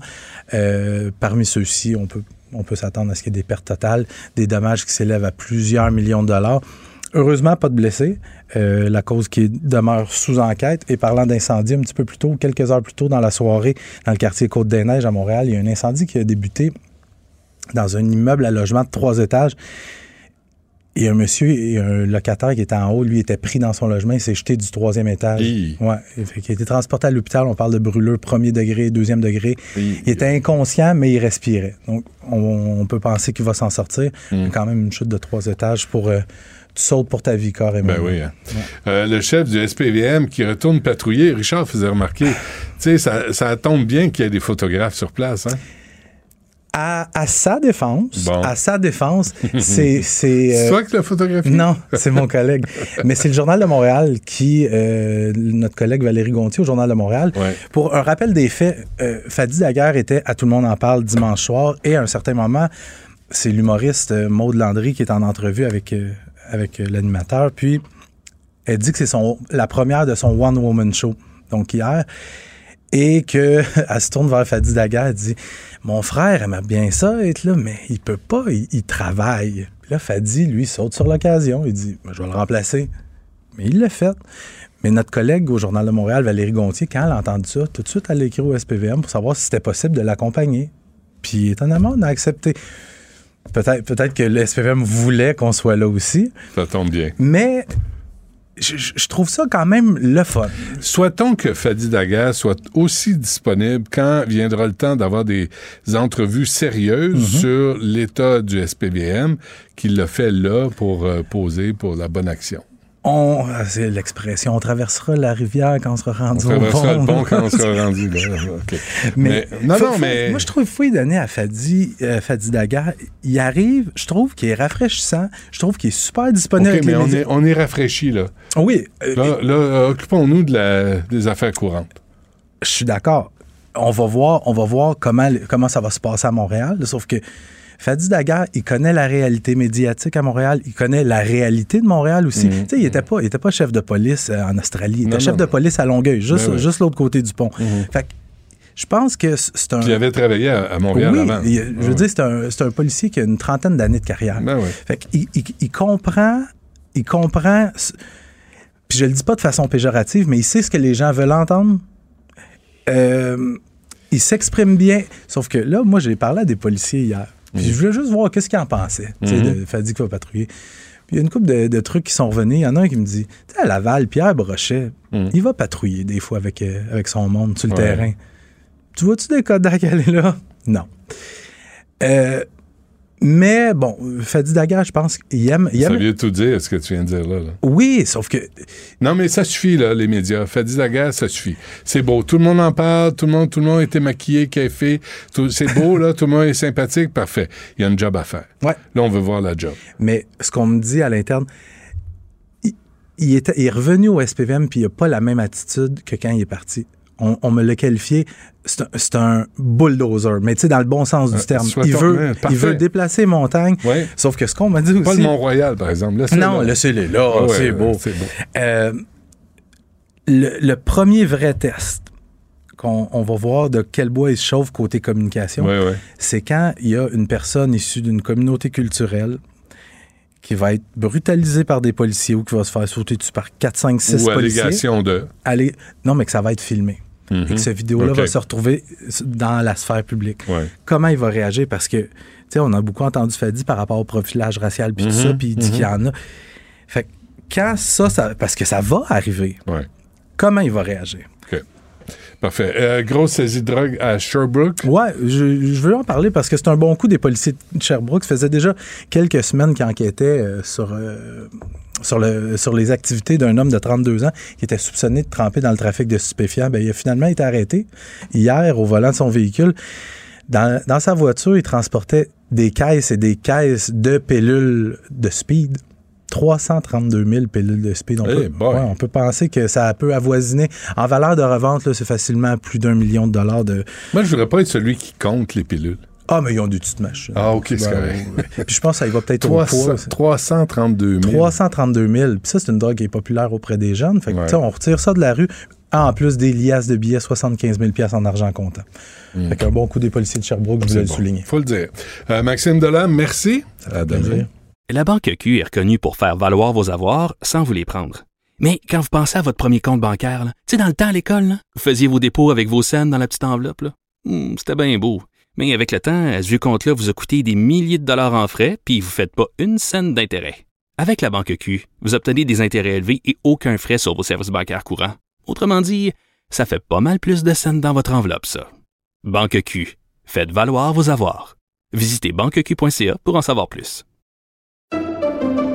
Pendant que votre attention est centrée sur vos urgences du matin, vos réunions d'affaires du midi, votre retour à la maison ou votre emploi du soir, celle de Desjardins Entreprises est centrée sur plus de 400 000 entreprises à toute heure du jour. Grâce à notre connaissance des secteurs d'activité et à notre accompagnement spécialisé, nous aidons les entrepreneurs à relever chaque défi pour qu'ils puissent rester centrés sur ce qui compte, le développement de leur entreprise. Vous vous demandez si les plantes ressentent de la douleur? Ou encore, comment est-ce que les daltoniens voient le monde? Le balado en cinq minutes est pour vous. Explorez la science, l'actualité et l'histoire en un temps record. La Feu, en collaboration avec le gouvernement du Québec, est fière de propulser la série Balado en cinq minutes. Ne laissez pas les questions sans réponse plus longtemps. En cinq minutes, disponible sur l'application et le site cubradio.ca. Il s'enflamme, il s'insurge, il parle avec émotion. Benoît Dutrisac, aussi divertissant qu'édifiant. Euh, J'en ai parlé hier, la police de Toronto euh, qui enquête sur une agression en essaim, un swarming, ce qu'ils appellent, de deux employés de la compagnie de transport euh, des, autobus dans le coin de Toronto, à Scarborough, en fait. Et, là, il y a, y a comme... Tu sais, il y a comme un un, sentiment d'insécurité euh, dans euh, autant dans l'agence de transport euh, en commun que dans la population. En décembre, il y a un groupe de huit jeunes, d'adolescentes, des jeunes filles de 13 à 16 ans qui ont tué un sans-abri de 59 ans qui s'appelait Ken Lee. Ils l'ont poignardé, battu et poignardé. Euh, je suis pas sûr que la ville reine euh, s'en sorte indemne. Avec nous, Tasha Carradine, qui est entre autres chroniqueuse au National Post. Tasha, bonjour. Tasha, hello? Tasha, come on, let's go. T'es où? On t'attend? Mon Dieu, c'est Oh, euh, oh. les gars de la pandémie. Allô? Excuse, Benoît. Ben- Allô? J'étais inquiet, je disais tomber quelque part. Ouais, ouais, elle a ouais. été agressée à Toronto. Mais qu'est-ce qui se passe? Non, je suis pas dans le, dans le, dans le, le système de transport ici. Présentement, je suis dans mon bureau. OK. Mais, euh, mais moi, moi je- on regarde ça, là, puis là, il y a le maire John Tory là, qui, qui se dit inquiet. Qu'est-ce qui se passe à Toronto? Ben, on aimerait bien savoir. Écoute, c'est depuis décembre, effectivement, que ces, ces attaques, on va les appeler ce que c'est, là, des crimes, euh, font les manchettes, mais apparemment, c'est depuis un an que ça, ça cumule. Euh, le syndicat des travailleurs dans le système de transport en commun demande maintenant de, l'action. Ils disent que c'est épouvantable. Euh, cette fin de semaine, quatre jeunes, 13 ans, des jeunes, des, des garçons dans ce cas-ci, ont, euh, ont attaqué, ont, ont tiré Mm. avec un BB gun sur euh, un employé euh, de, de- du système de transport. Une femme a été poignardée hier. Un autre homme a été accusé d'agression sexuelle euh, il y a une semaine dans un autre autobus. C'est on sait plus là. Et, et comme comme maman, ma fille qui prend le, le système de transport en commun, euh, ça me rend inquiet, ça me rend tout le monde inquiet ici Ben parce oui. qu'on n'a jamais vraiment vu ça euh, à ce niveau-là avec des gens aussi, avec des jeunes impliqués dans deux des trois cas. Et Qu'est-ce que d'abord le maire, là, John Tory, il dit quoi lui? Ben, John Tory dit plusieurs choses. Premièrement, il a demandé euh, déjà une augmentation pour euh, le budget de la police ici et d'avoir plus, euh, d'avoir des policiers dans le système de transport en commun. Euh, il y avait avant des gens, euh, des, des, euh, des, des constables, des special constables, comme on disait, Ouais. dans le système. Euh, ils ont éventuellement arrêté cette pratique-là. parce que des gens trouvaient que c'était pas soit pas nécessaire ou ils, ils ciblaient les minorités, des choses comme ça. Mais finalement, là, on se demande, c'est- pas c'est quelque chose qui, qui maintenant on se dit il faut avoir plus de gens. Il a dit ça, il faut avoir plus d'une présence policière dans le système de transport en commun. Mais il dit aussi qu'il veut qu'on ait un sommet national sur la santé mentale. Il dit que euh, la santé mentale est peut-être en arrière de, de cette, euh, cette augmentation de violence. Euh, c'est pas juste dans le système de transport en commun. Une femme, a été, une, une vieille femme, je pense 85 ans, a été poussée sur le trottoir et est morte depuis il y a une semaine. Hmm. Des, des actes vraiment bizarres qui se passent. Je ne sais pas si c'est des mentales, mais c'est ce qu'il dit lui. euh. Ouais, mais est-ce qu'il y a aussi le sentiment d'impunité? Ce dont on parle ici aussi, là, il y a quatre jeunes qui ont, euh, qui ont, qui ont attaqué un, un autre jeune de 16 ans à coup de marteau, euh, Tacha, avant-hier ou hier. C'est, fou raide. Là, il y a, il y a cette ce, ce débat-là de société là, qui, qui vient à la surface là, sur le sentiment d'impunité, puis parce qu'ils sont mineurs, ben, ils s'en sortent avec une petite tape sur les doigts. Est-ce qu'il y a ça chez, euh, à Toronto, en Ontario? Les gens se posent la question, euh, pas seulement sur euh, quoi faire avec ces jeunes-là, mais qu'est-ce qui est derrière ça? Est-ce qu'il y a aussi les réseaux sociaux, des, des Ouais. stupidités qui se font? Parce que, tu sais, euh, les, les, les- les défis sur, euh, sur euh, euh, TikTok ou autres, où les jeunes font des choses euh, pour, pour tu sais, ils font des vidéos de, de ce qu'ils font aussi. Ça, c'est c'est très bizarre aussi. Mais c'est ça aussi qui- qu'il faut se poser comme société, qu'est-ce qui se passe avec ça? Parce que, oui, euh, s'il n'y a pas de conséquences, les jeunes vont penser que oui, on va faire, on va faire un film essentiellement, on va Ben faire ouais. quelque chose de cool. Les jeunes filles qui ont poignardé ce, ce vieil homme que tu as mentionné, le, le sans-abri, euh, ils se sont rencontrés sur les réseaux sociaux. Ils se connaissaient même pas Ben avant oui. la soirée, Hmm. plusieurs d'entre elles. Ouais. et- Alors, euh, là, c'est est-ce que grave. est-ce que c'est un défi TikTok? Est-ce que c'est un nouveau euh, phénomène? Non, mais mais moi je trouve ça fou. On dirait Clockwork Orange. On dirait l'orange mécanique là. Tu sais, de- tu pars en ville puis tu décides de tabasser un sans-abri euh, de 59 ans, le poignarder. T'as 13 ans, t'as 16 ans. Comment t'en arrives là? Je sais pas. Je sais pas. Moi, je sais pas. Je, je regarde ma fille qui a 13 ans, je dis, c'est, c'est, j'imagine, j'imaginerais jamais qu'elle ferait quelque chose comme ça, mais effectivement, c'est des jeunes de cet âge-là qui sont devenus des, des tueurs dans le cas de ces filles-là. Euh, non, c'est euh, est-ce qu'il y a des, des, des défis TikTok et des choses comme ça? Je sais je suis pas sur ce réseau dans, dans les coins où Ouais. les jeunes seraient. Mais c'est sûr que les, les parents aussi doivent prendre une certaine responsabilité pour leurs enfants, puis leur demander qu'est-ce que qu'est-ce que tu regardes, qu'est-ce que tu fais, parce que il y a des mauvaises influences partout. Absolument. Mais, mais c'est ce genre d'événement-là, Tasha Carradine, qui, qui soulève là, les, les questions politiques par la suite. Là. Les gens se disent, ben là, il y, a, il y a un sentiment d'insécurité.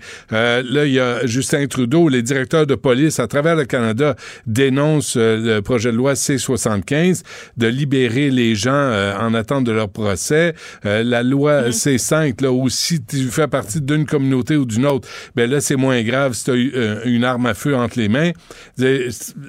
C'est inévitable que ça va, ça va monter au niveau politique. Oui, c'est déjà monté au niveau politique. Les, les conservateurs, euh, déjà, disent que sous Justin Trudeau, l'augmentation, on avait une augmentation de crimes violents. Euh, les statistiques, oui, c'est sûr qu'on voit euh, que c'est le cas.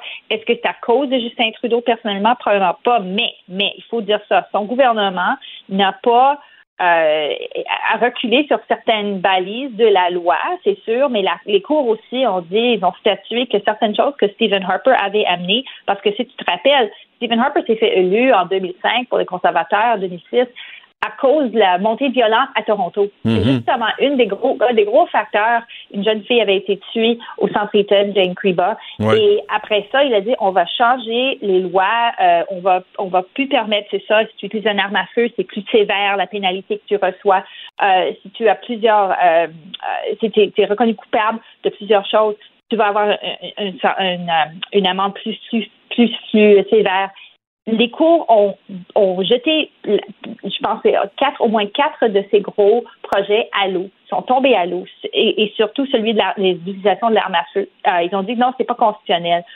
Euh, là, les libéraux ont, per- ont- ont pas réagi à ça en disant, écoute, on pense que c'est valable, on va trouver une façon de mettre une loi constitutionnelle pour ça, parce qu'il y a des façons de faire du charter proofing là, Ouais. si ça n'a pas été fait au début.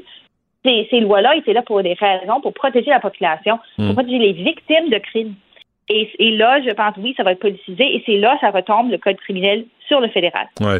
Je me demandais, Tacha, euh, t'appuyais Jean Charest pendant la course au leadership de, euh, du Parti conservateur du Canada. Comment t'es- T'es-tu réconcilié avec Pierre Poilièvre?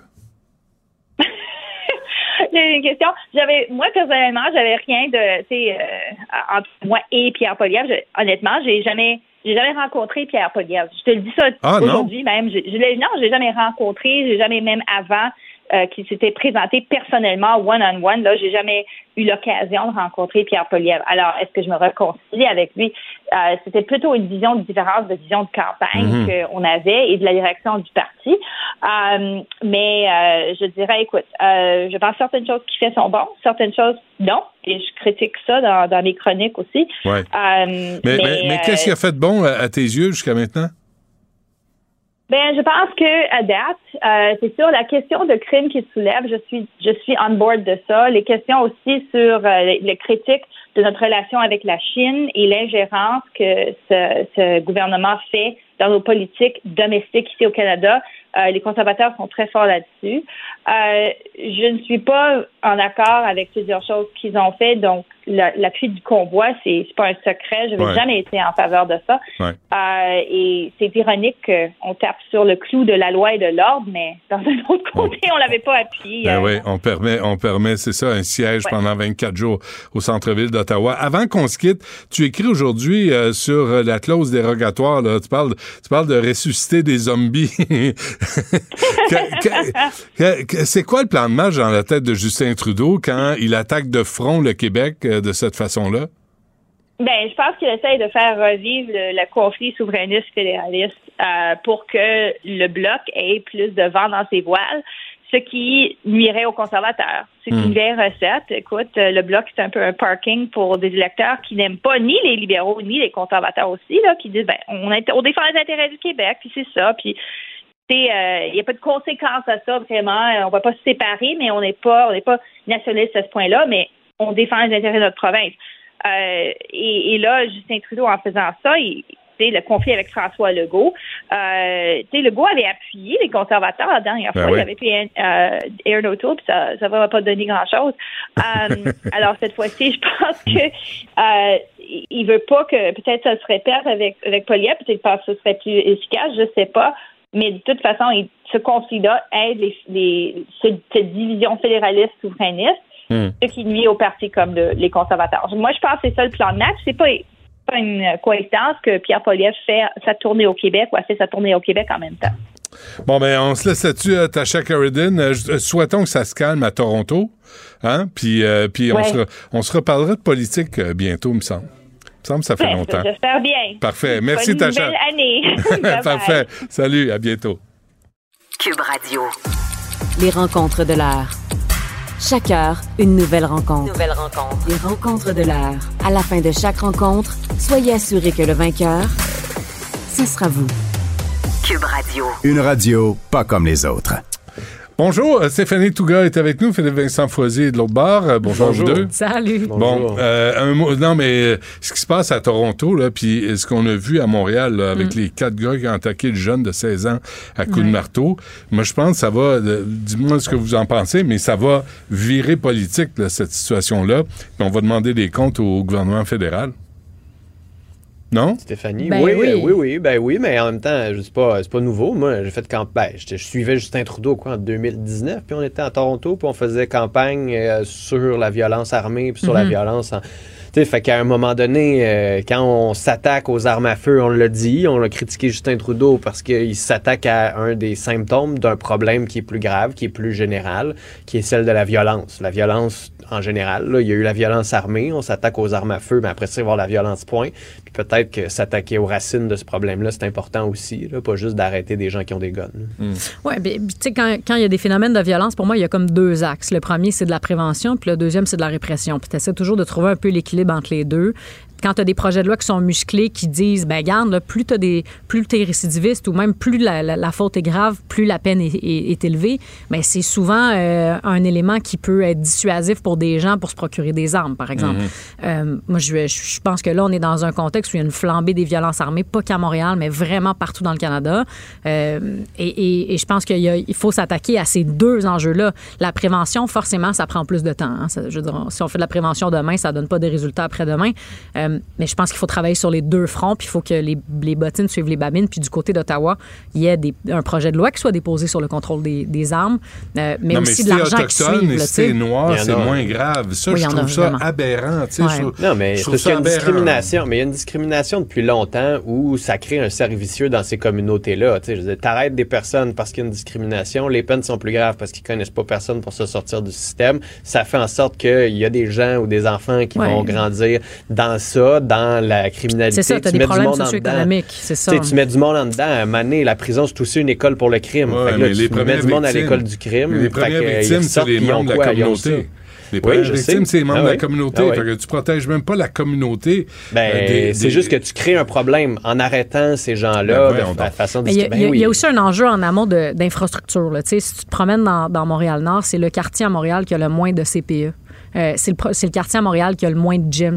C'est un endroit où euh, t'en as pas d'infrastructure si t'es un jeune. Puis je parle jeune, c'est de 0 à 18 ans. Fait qu'il y a ça aussi. Là. À un moment donné, si tu vois, euh, moi j'habite dans Villeray, là, il y en a des CPE. là. Puis il y en a des garderies, Mm, puis il y en a des infrastructures, puis il y en a des piscines publiques, puis des si gyms. toi, tu ça, sais pour ça, moi, là, je trouve ça important. Là. Si toi, tu sais ça, Mm. j'imagine que Valérie Plante le sait, j'imagine que Ouais. euh, le, Mais- mais- le- Monsieur Bonardel le sait, j'imagine que Fadi Daguerre le sait, Mhm. j'imagine que Mais oui. le- la mairesse de le sait. Mais- mais Montréal il y a- il y, a le de l'argent quand même. Là. Mettons, euh, la Ville de Montréal puis le gouvernement du Québec, dans les dernières années, il y a eu quand même des partenariats intéressants pour avoir de l'infrastructure, de l'argent en prévention, mais aussi plus de police, plus d'escouade, tout ça. Mais il faut en faire plus, puis il faut que tout le monde mette l'épaule à la roue. Il faut que les policiers travaillent à Montréal. Il faut, faut Ouais, qu'il y ait des travailleurs aussi. sociaux qui sont dans les escouades. Non, mais pour Ouais. la prévention, effectivement, Ouais. tu sais, si tu as des CPE, Tu sais, je veux dire, à un moment donné, c'est des problèmes socio-économiques qui sont criants, là, qui Ah ouais. partent de la naissance. Fait que quand on parle de discrimination, euh, ça part de loin. Tu sais, sans, sans tomber dans les enjeux de systémique, là, il y a quand même des enjeux de problèmes sociaux Ah compliqués. Puis quand tu n'as pas accès à. Tu pas à chance égale, euh, ça se répercute pour le restant de ta vie. Moi, je j'ai la misère avec ça. Je vais jouer au mononcle là, puis au bonhomme, là, mais mon père, qui a grandi à Panay puis Ontario, Ouais. c'est pas parce que t'es pauvre que t'es obligé de tomber dans le crime. Non, je comprends. Pas, c'est pas ce que je dis. Je dis juste que tu as des prédispositions qui sont, qui sont plus compliquées puis qui font en sorte que tu te tournes plus facilement vers euh, rester dans la rue si tu n'as rien à faire le vendredi soir.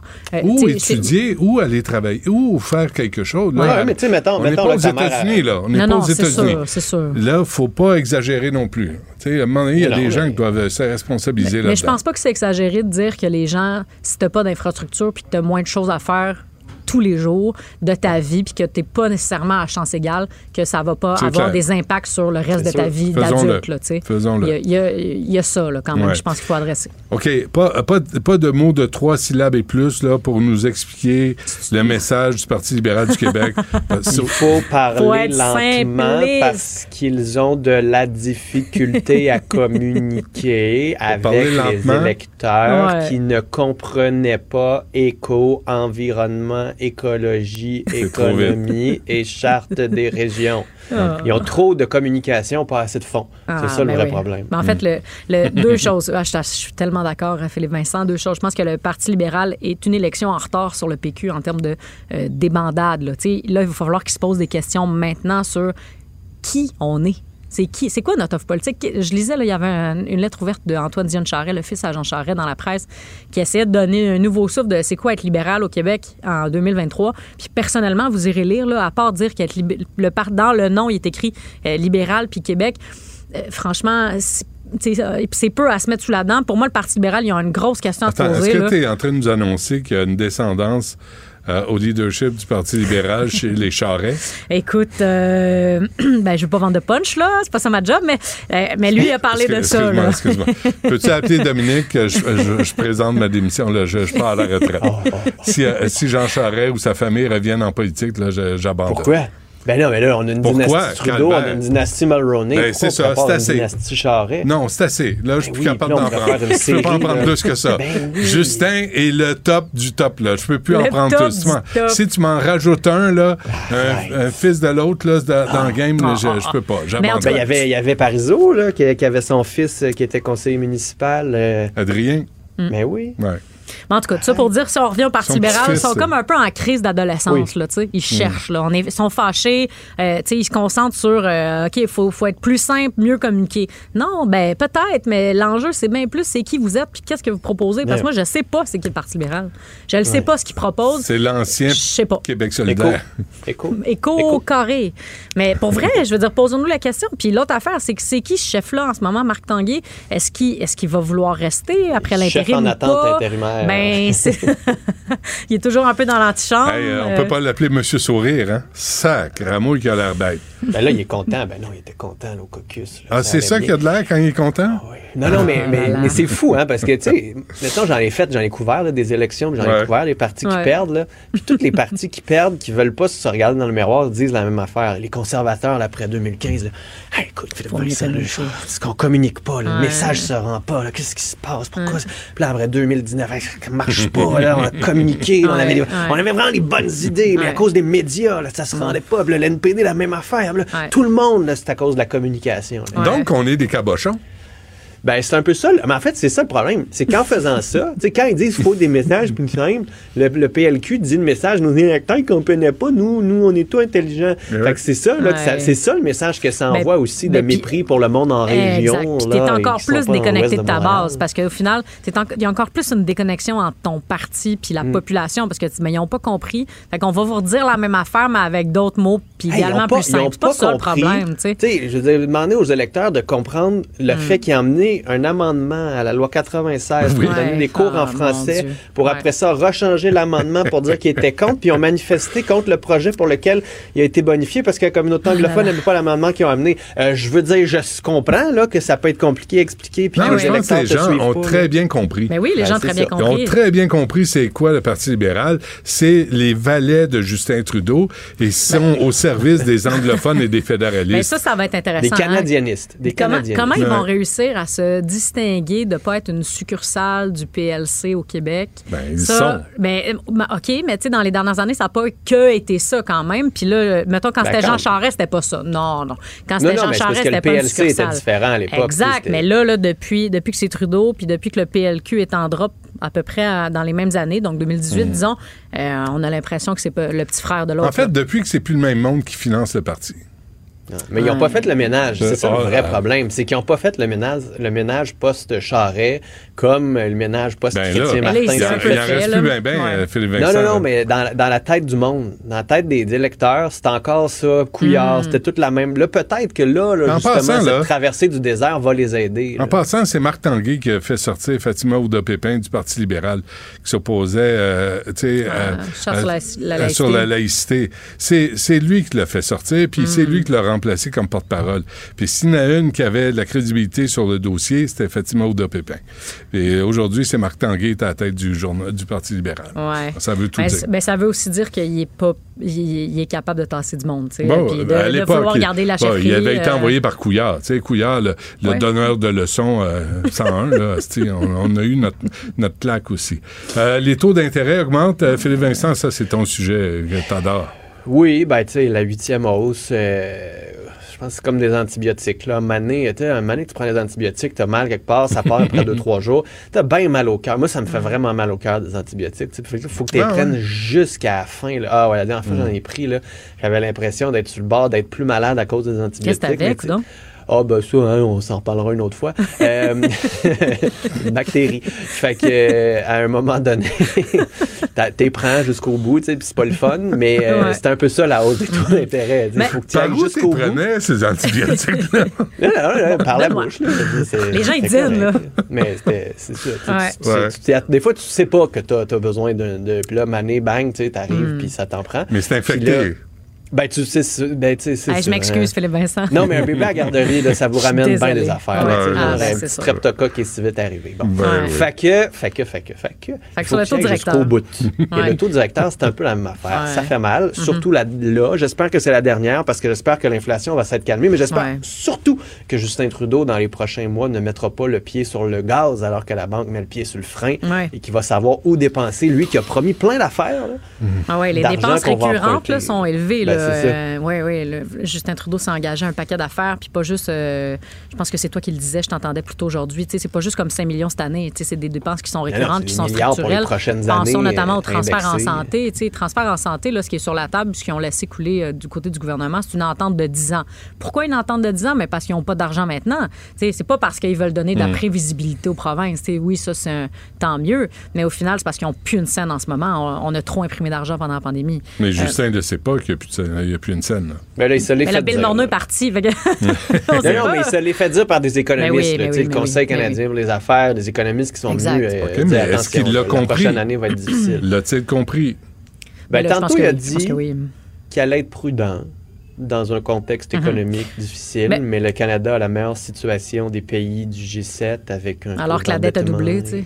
Oui, mais, Mais on a quand même une cote triple A. Là, Oui, on oui, fait- je comprends, mais- Sincèrement, faut pas non plus Non, faut pas être alarmiste. dire qu'on est dans le pire. euh, dans le G7, ça reste qu'on a le meilleur ratio dette-PIB et qu'on a Mhm. une bonne situation économique. Tout à fait. C'est juste que faut faire attention à Moi, ne pas peur. sous-estimer les Excuse-moi, dépenses. mais j'ai peur que ce discours-là, là, ce soit le discours pour nous faire avaler une couleuvre.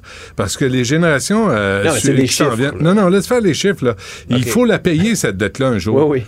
Puis il y a Oui. des enfants euh, qui naissent aujourd'hui, ta fille, ta petite fille, là, Oui, est oui. pognée avec cette dette-là. Hmm. Fait que là, c'est bien beau de dire on est les moins pires du G7. Mais Chris, il faut toujours bien la payer, Ouais, cette dette-là. Là. Ah c'est pas, c'est ça- mais c'est ça c'est que pas un dis. nuage. Là. Puis C'est Justin, lui, il vit d'un nuage.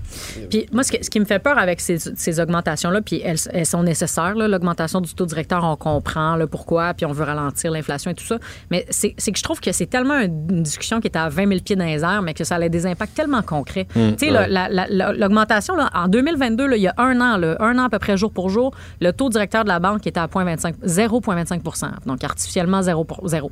Puis là, tout d'un coup, on est à 4,5 C'est, je veux dire, c'est immense sur les taux hypothécaires, sur les augmentations de loyers, sur les coûts Hum, hum, euh, à l'épicerie. Les gens qui en arrachent, les là, prêts personnels Ben, aussi. Là. les prêts on est une des sociétés les plus endettées au niveau des dettes de ménage. Ben, Tout c'est le ça. monde qui ont des taux d'intérêt à euh, payer. là. De l'argent, du monde qui avait mis un peu de l'argent un peu partout là, sur des cartes de crédit, sur des marges et tout ça, là, qui, qui là sont pris Ah à la gorge. Ça, je trouve que des fois, on, on- on oublie que ça a un impact pour vrai à la fin Mm, du mois mm, sur mm. du Ah vrai ouais. monde. Puis, Ah puis pas juste euh, les gens qui sont dans, dans la classe moyenne basse. Là.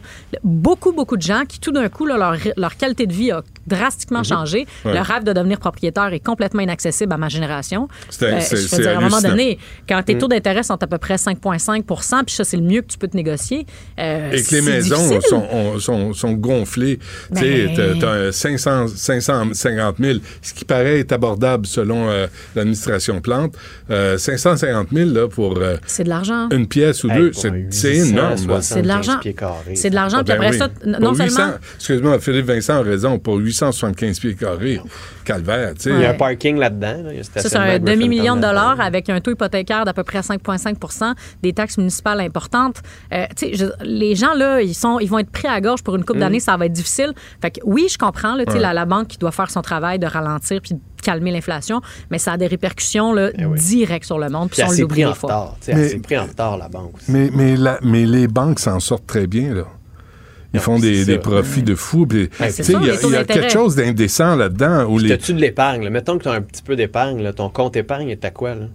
Mm. 0,5? Ben oui. 1%? Ben oui. les, les pétrolières. là? Les cartes de crédit sont à montent, 20. mais ah, Ouais. nous autres, on vous en redonne pas plus. là. Non, non, c'est ça. Ouais, c'est ça. Il y a quelque chose qui marche pas, là, parce que là, les Trop gros. C'est un oligopole. C'est trop gros, oui. Ils se checkent tout, puis il n'y a personne qui bouge parce qu'il n'y a personne qui a intérêt à bouger. Ça va être des années compliquées. Ça va être des années vraiment compliquées. Puis là, on va voir, le Christopher Freeland elle va déposer un budget là, dans les prochaines semaines. Euh, euh, ce que Philippe Vincent euh, soulève, et pour moi, est intéressant. Là, la banque, elle met le pied sur le frein. Eux, vont-tu mettre le pied à fond dans l'accélérateur pour investir massivement? Parce que c'est comme, ben, puis c'est comme une manière de stimuler l'économie, hein, d'injecter à fond dans les, dans- dans- dans les infrastructures. Ça va être compliqué. Donc, c'est Pierre Poilievre qui a raison. Sacrez-moi ça dehors. Crypto-monnaies. Yes, sir. Merci beaucoup. Investissons dans les crypto-monnaies, tout le monde Oh tout le monde est fâché. C'est une blague. Mettons le bureau, Stéphanie. mettons le oui. bureau de la concurrence d'un banque. C'est pas- euh, mais, mais ici, on n'est pas Marc Tanguay, le Parti libéral. Les gens savent que Les gens, c'est ils savent, ils comprennent. savent. On n'a pas besoin fait simple. confiance à leur Ah, intelligence. c'est clair. La différence du Parti libéral. Merci. À demain. Salut. La Banque Q est reconnue pour faire valoir vos avoirs sans vous les prendre. Mais quand vous pensez à votre premier compte bancaire, tu sais, dans le temps à l'école, là, vous faisiez vos dépôts avec vos scènes dans la petite enveloppe. là. Hmm, C'était bien beau. Mais avec le temps, ce vieux compte-là vous a coûté des milliers de dollars en frais, puis vous ne faites pas une scène d'intérêt. Avec la Banque Q, vous obtenez des intérêts élevés et aucun frais sur vos services bancaires courants. Autrement dit, ça fait pas mal plus de scènes dans votre enveloppe, ça. Banque Q. Faites valoir vos avoirs. Visitez banqueq.ca pour en savoir plus.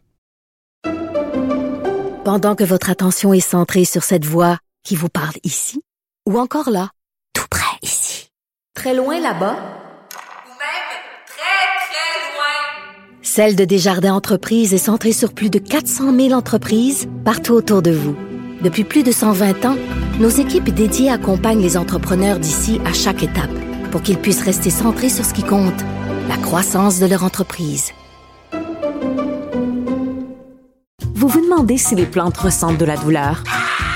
Ou encore, comment est-ce que les daltoniens voient le monde? Le balado en cinq minutes est pour vous. Explorez la science, l'actualité et l'histoire en un temps record. La Feu, en collaboration avec le gouvernement du Québec, est fière de propulser la série Balado en cinq minutes. Ne laissez pas les questions sans réponse plus longtemps. En cinq minutes, disponible sur l'application et le site cubradio.ca. Du Trisac. Il déconstruit la nouvelle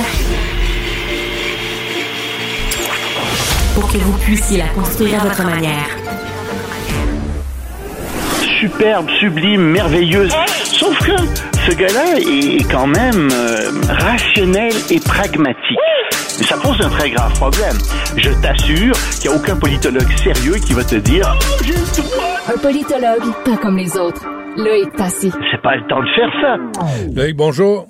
Bonjour, Benoît. Alors, euh, euh, le, le président de l'Ukraine doit gérer et la corruption et la guerre et les nouveaux chars d'assaut qui débarquent. Euh, Il y, y a un agenda, hein?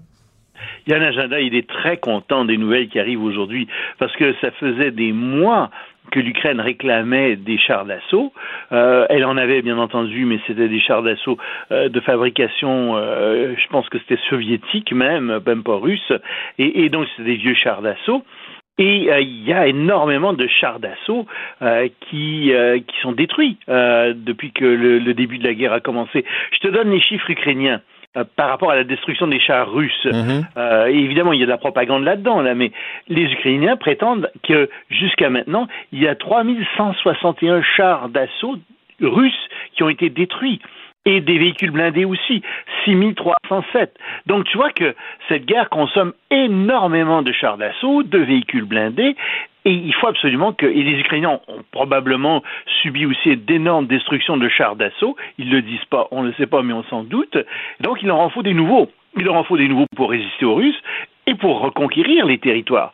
Et la Russie ne veut surtout pas, évidemment, que euh, les pays alliés de l'Ukraine envoient ça en Ukraine. Euh, c'est pour ça que les Poutine parle d'une dangereuse escalade. Oui, dangereuse pour lui, parce que ça signifie que la guerre va être très difficile à, à, à remporter s'il y a de nouveaux chars d'assaut. Et donc, on sait que depuis des semaines, euh, l'Allemagne tergiversait, n'était pas sûre d'en envoyer, et finalement, l'Allemagne a décidé d'envoyer 14 chars Léopard 2, c'est un des premiers chars. Le président Biden aujourd'hui vient d'annoncer qu'il allait envoyer euh, une première fournée de 31 chars Abrahams. Euh, il y a d'autres pays qui vont en envoyer aussi. Le Portugal, par exemple, va envoyer quatre euh, chars Léopard aussi. Le Canada va probablement en envoyer aussi, même s'il ne l'a pas annoncé. Donc, il y a plein de pays qui vont envoyer des chars d'assaut. Alors, il se pose la question, bien entendu, des chars qui sont en stock. Les États-Unis en auraient 3500 en stock et dans le temps, sans compter les États-Unis, il y aurait 2000 chars Léopard en stock, donc on peut en envoyer. Sauf que, comme je te disais, il y a une consommation de chars là-dedans énorme parce que la guerre est, très destructrice avec, avec ces chars. Alors, les chars occidentaux ont beau être de meilleurs chars que les chars russes, ben, il y en a une bonne partie qui va se faire détruire aussi. Et il faut s'attendre à ce qu'on en envoie beaucoup et que ça coûte très cher. Mais, mais, c'est pas, le- mais c'est pas, on n'arrive pas à un tournant, Loïc, où ça peut vraiment virer en Troisième Guerre mondiale? Je pense pas qu'on y soit.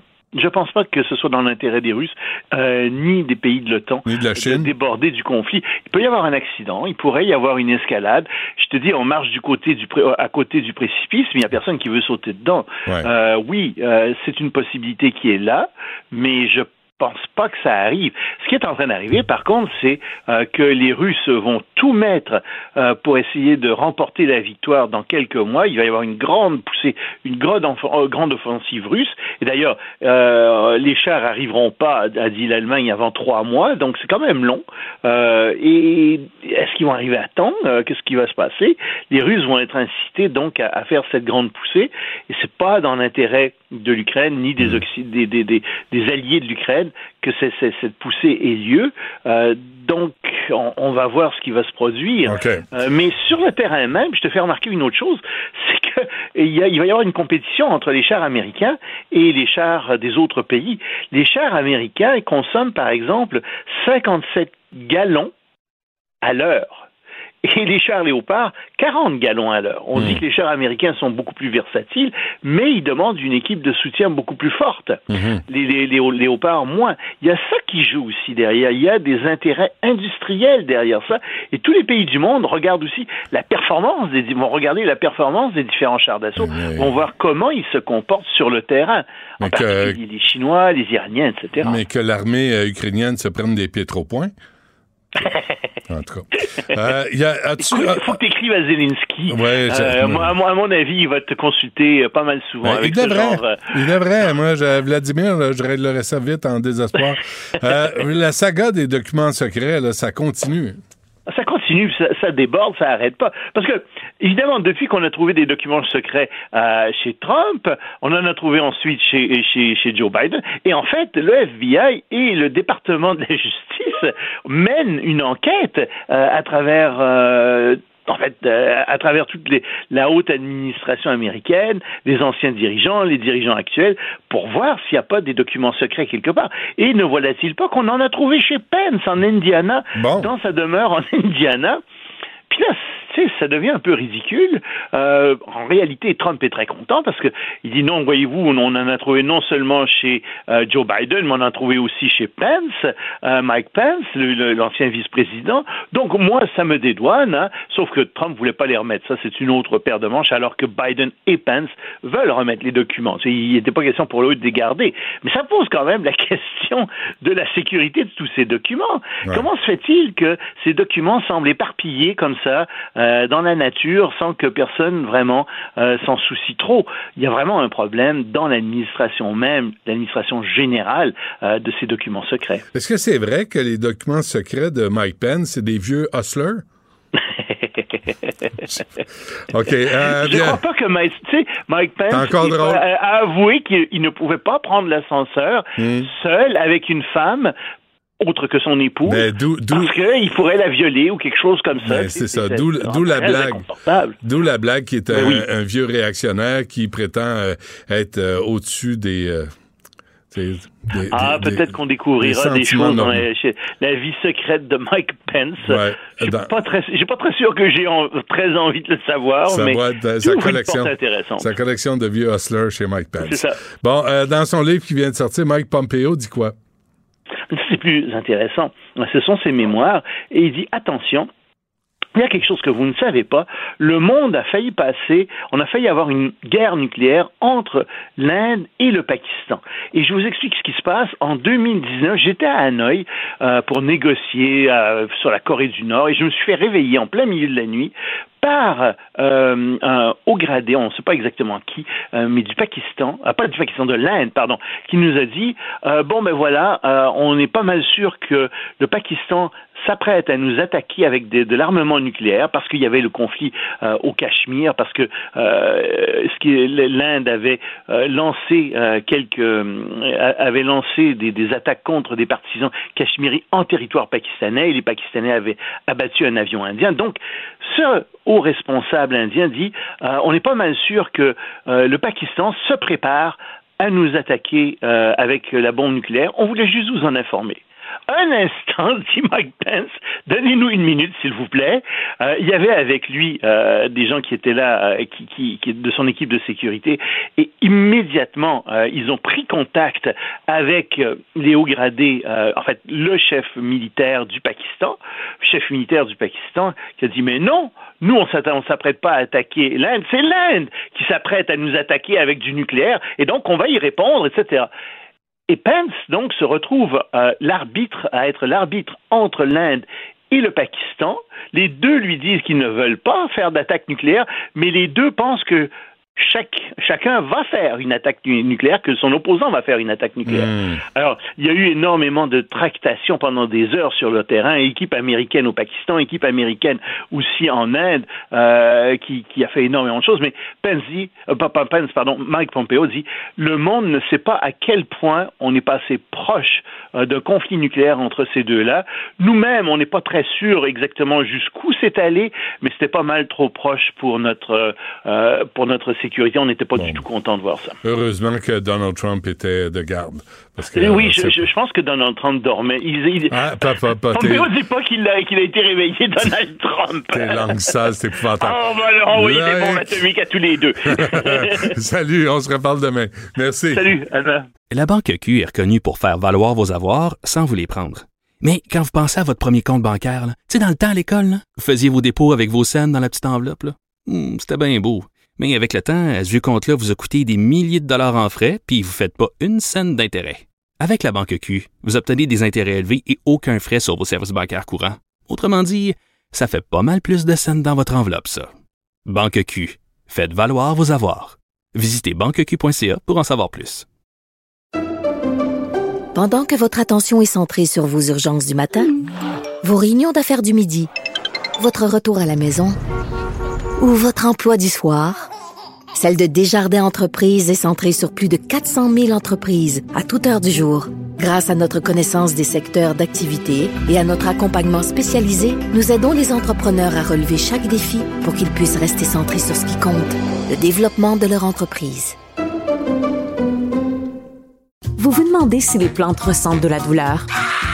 Ou encore, comment est-ce que les daltoniens voient le monde? Le balado en cinq minutes est pour vous. Explorez la science, l'actualité et l'histoire en un temps record. La Feu, en collaboration avec le gouvernement du Québec, est fière de propulser la série Balado en cinq minutes. Ne laissez pas les questions sans réponse plus longtemps. En cinq minutes, disponible sur l'application et le site cubradio.ca. La rencontre du rocher du Trisac. Dans ce cas-ci, est-ce que c'est criminel? Pantoute.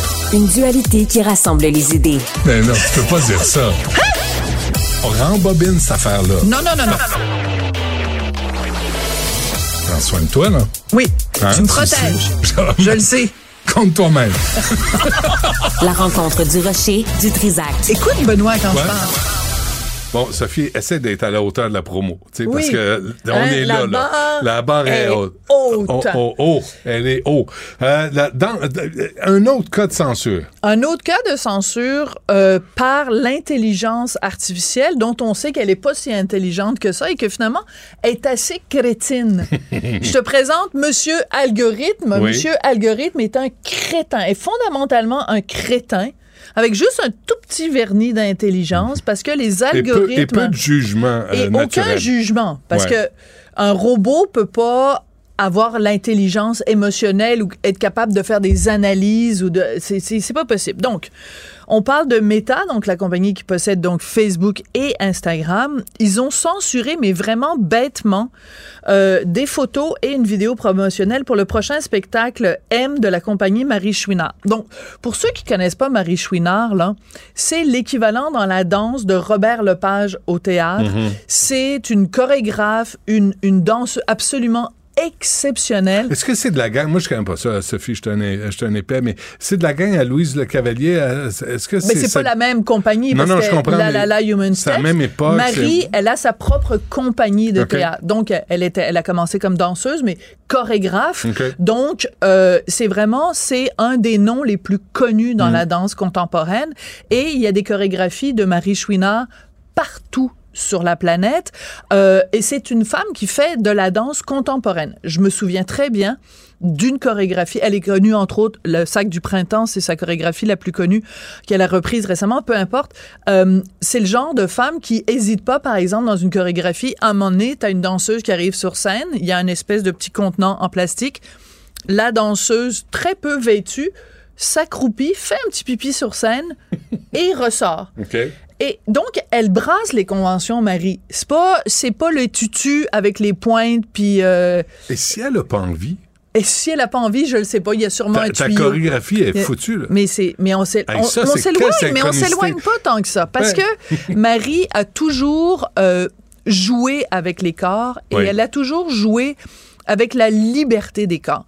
S'il y a un mot pour ré- résumer le travail chorégraphique de, Marie Chouinard, c'est bien la liberté. Alors, dans la promo pour son nouveau spectacle, dont la première mondiale va avoir lieu le 26 janvier au Grand Théâtre à Québec, puis ensuite, ça va être présenté à Montréal, ben, les danseurs, hommes et femmes, Mmh. sont habillés seulement jusqu'au au, au torse et ils sont torse nu. OK. Voilà, ils ont, portent juste un petit pantalon. Alors, pour ceux qui veulent aller voir sur mes médias sociaux, j'ai mis les photos problématiques. C'est pas choquant. Je vais peut-être, c'est pas choquant du tout là, c'est pas de la porno, c'est pas, euh, c'est rien de non. choquant. C'est en plus, c'est une œuvre, c'est une création, c'est une œuvre d'art. Mhm. Alors à ce moment-là, on va on va euh, censurer tous les tableaux de Picasso, on va censurer tous les nus de tous les plus grands sculpteurs, de tous les plus grands peintres. Euh, je veux dire, à un moment donné, il faut arrêter. Donc, ce qui s'est passé, c'est que Meta a euh, censuré euh, une vidéo de promotion que Danse Danse avait mis sur Instagram. Là, ils ont censuré une photo de la page Facebook de Danse Danse en disant, ben là, vous avez, on vous retire cette photo-là. Et si vous remettez la photo, on va fermer votre page Facebook. Ce qui me fait penser un petit peu quand moi, je- ma page Facebook avait été fermée parce que j'avais utilisé le mot tapette pour dénoncer son utilisation par Rambo Gauthier à l'égard de Patrick Huard. Donc, à un moment donné, là, Monsieur Zuckerberg, il va falloir que quelqu'un y parle dans le casque puis il dit t'es pas en phase avec 2023. T'es pas en phase avec la création, t'es pas en phase avec. Alors avant, on avait des curés. Te rappelles-toi les fées en soif là, ils étaient Mhm. censurés Mhm. parce qu'il y avait des, des petits cathos là qui se promenaient avec leur petite croix autour du cou puis ils disaient non, vous avez pas le droit de vous moquer de la Vierge Marie. Ben aujourd'hui, c'est même pas, c'est même pas quelqu'un avec qui tu peux dialoguer. Mm. C'est un algorithme bout de pistolet. Mais est-ce que ça qui- se peut que Zuckerberg euh, donne ça en sous-traitance aux talibans? Écoute, Parce que ça, c'est débile. C'est de l'art, c'est de la danse, c'est le corps humain.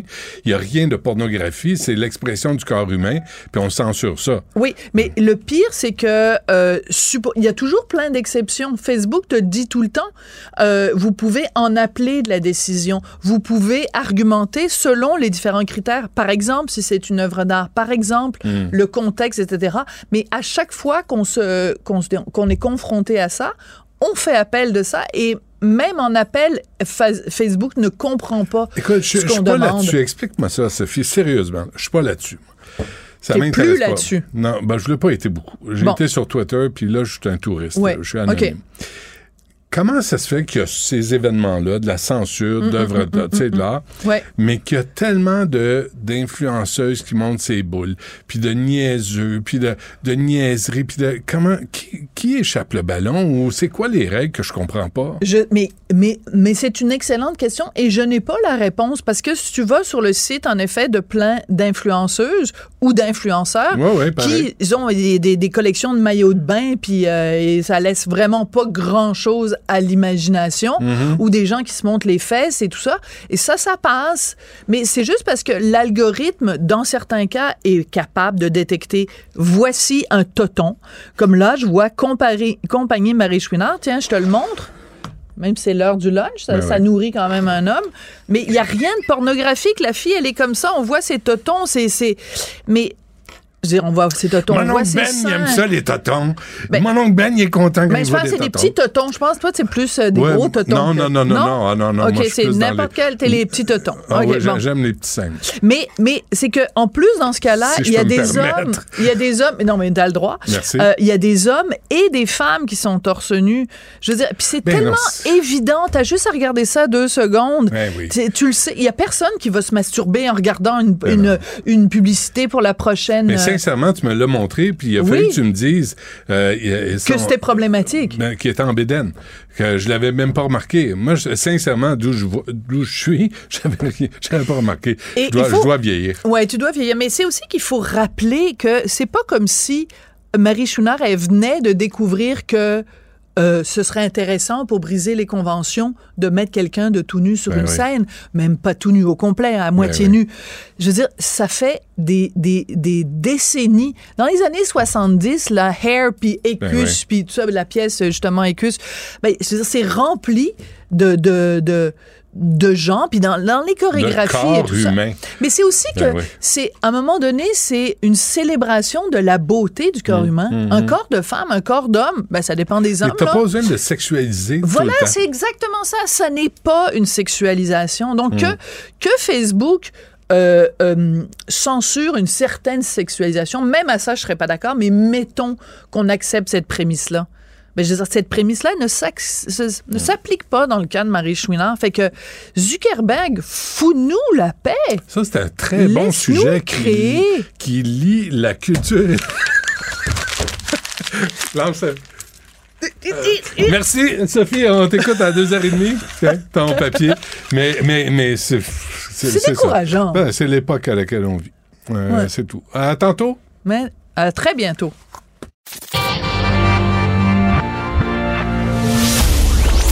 Trisac.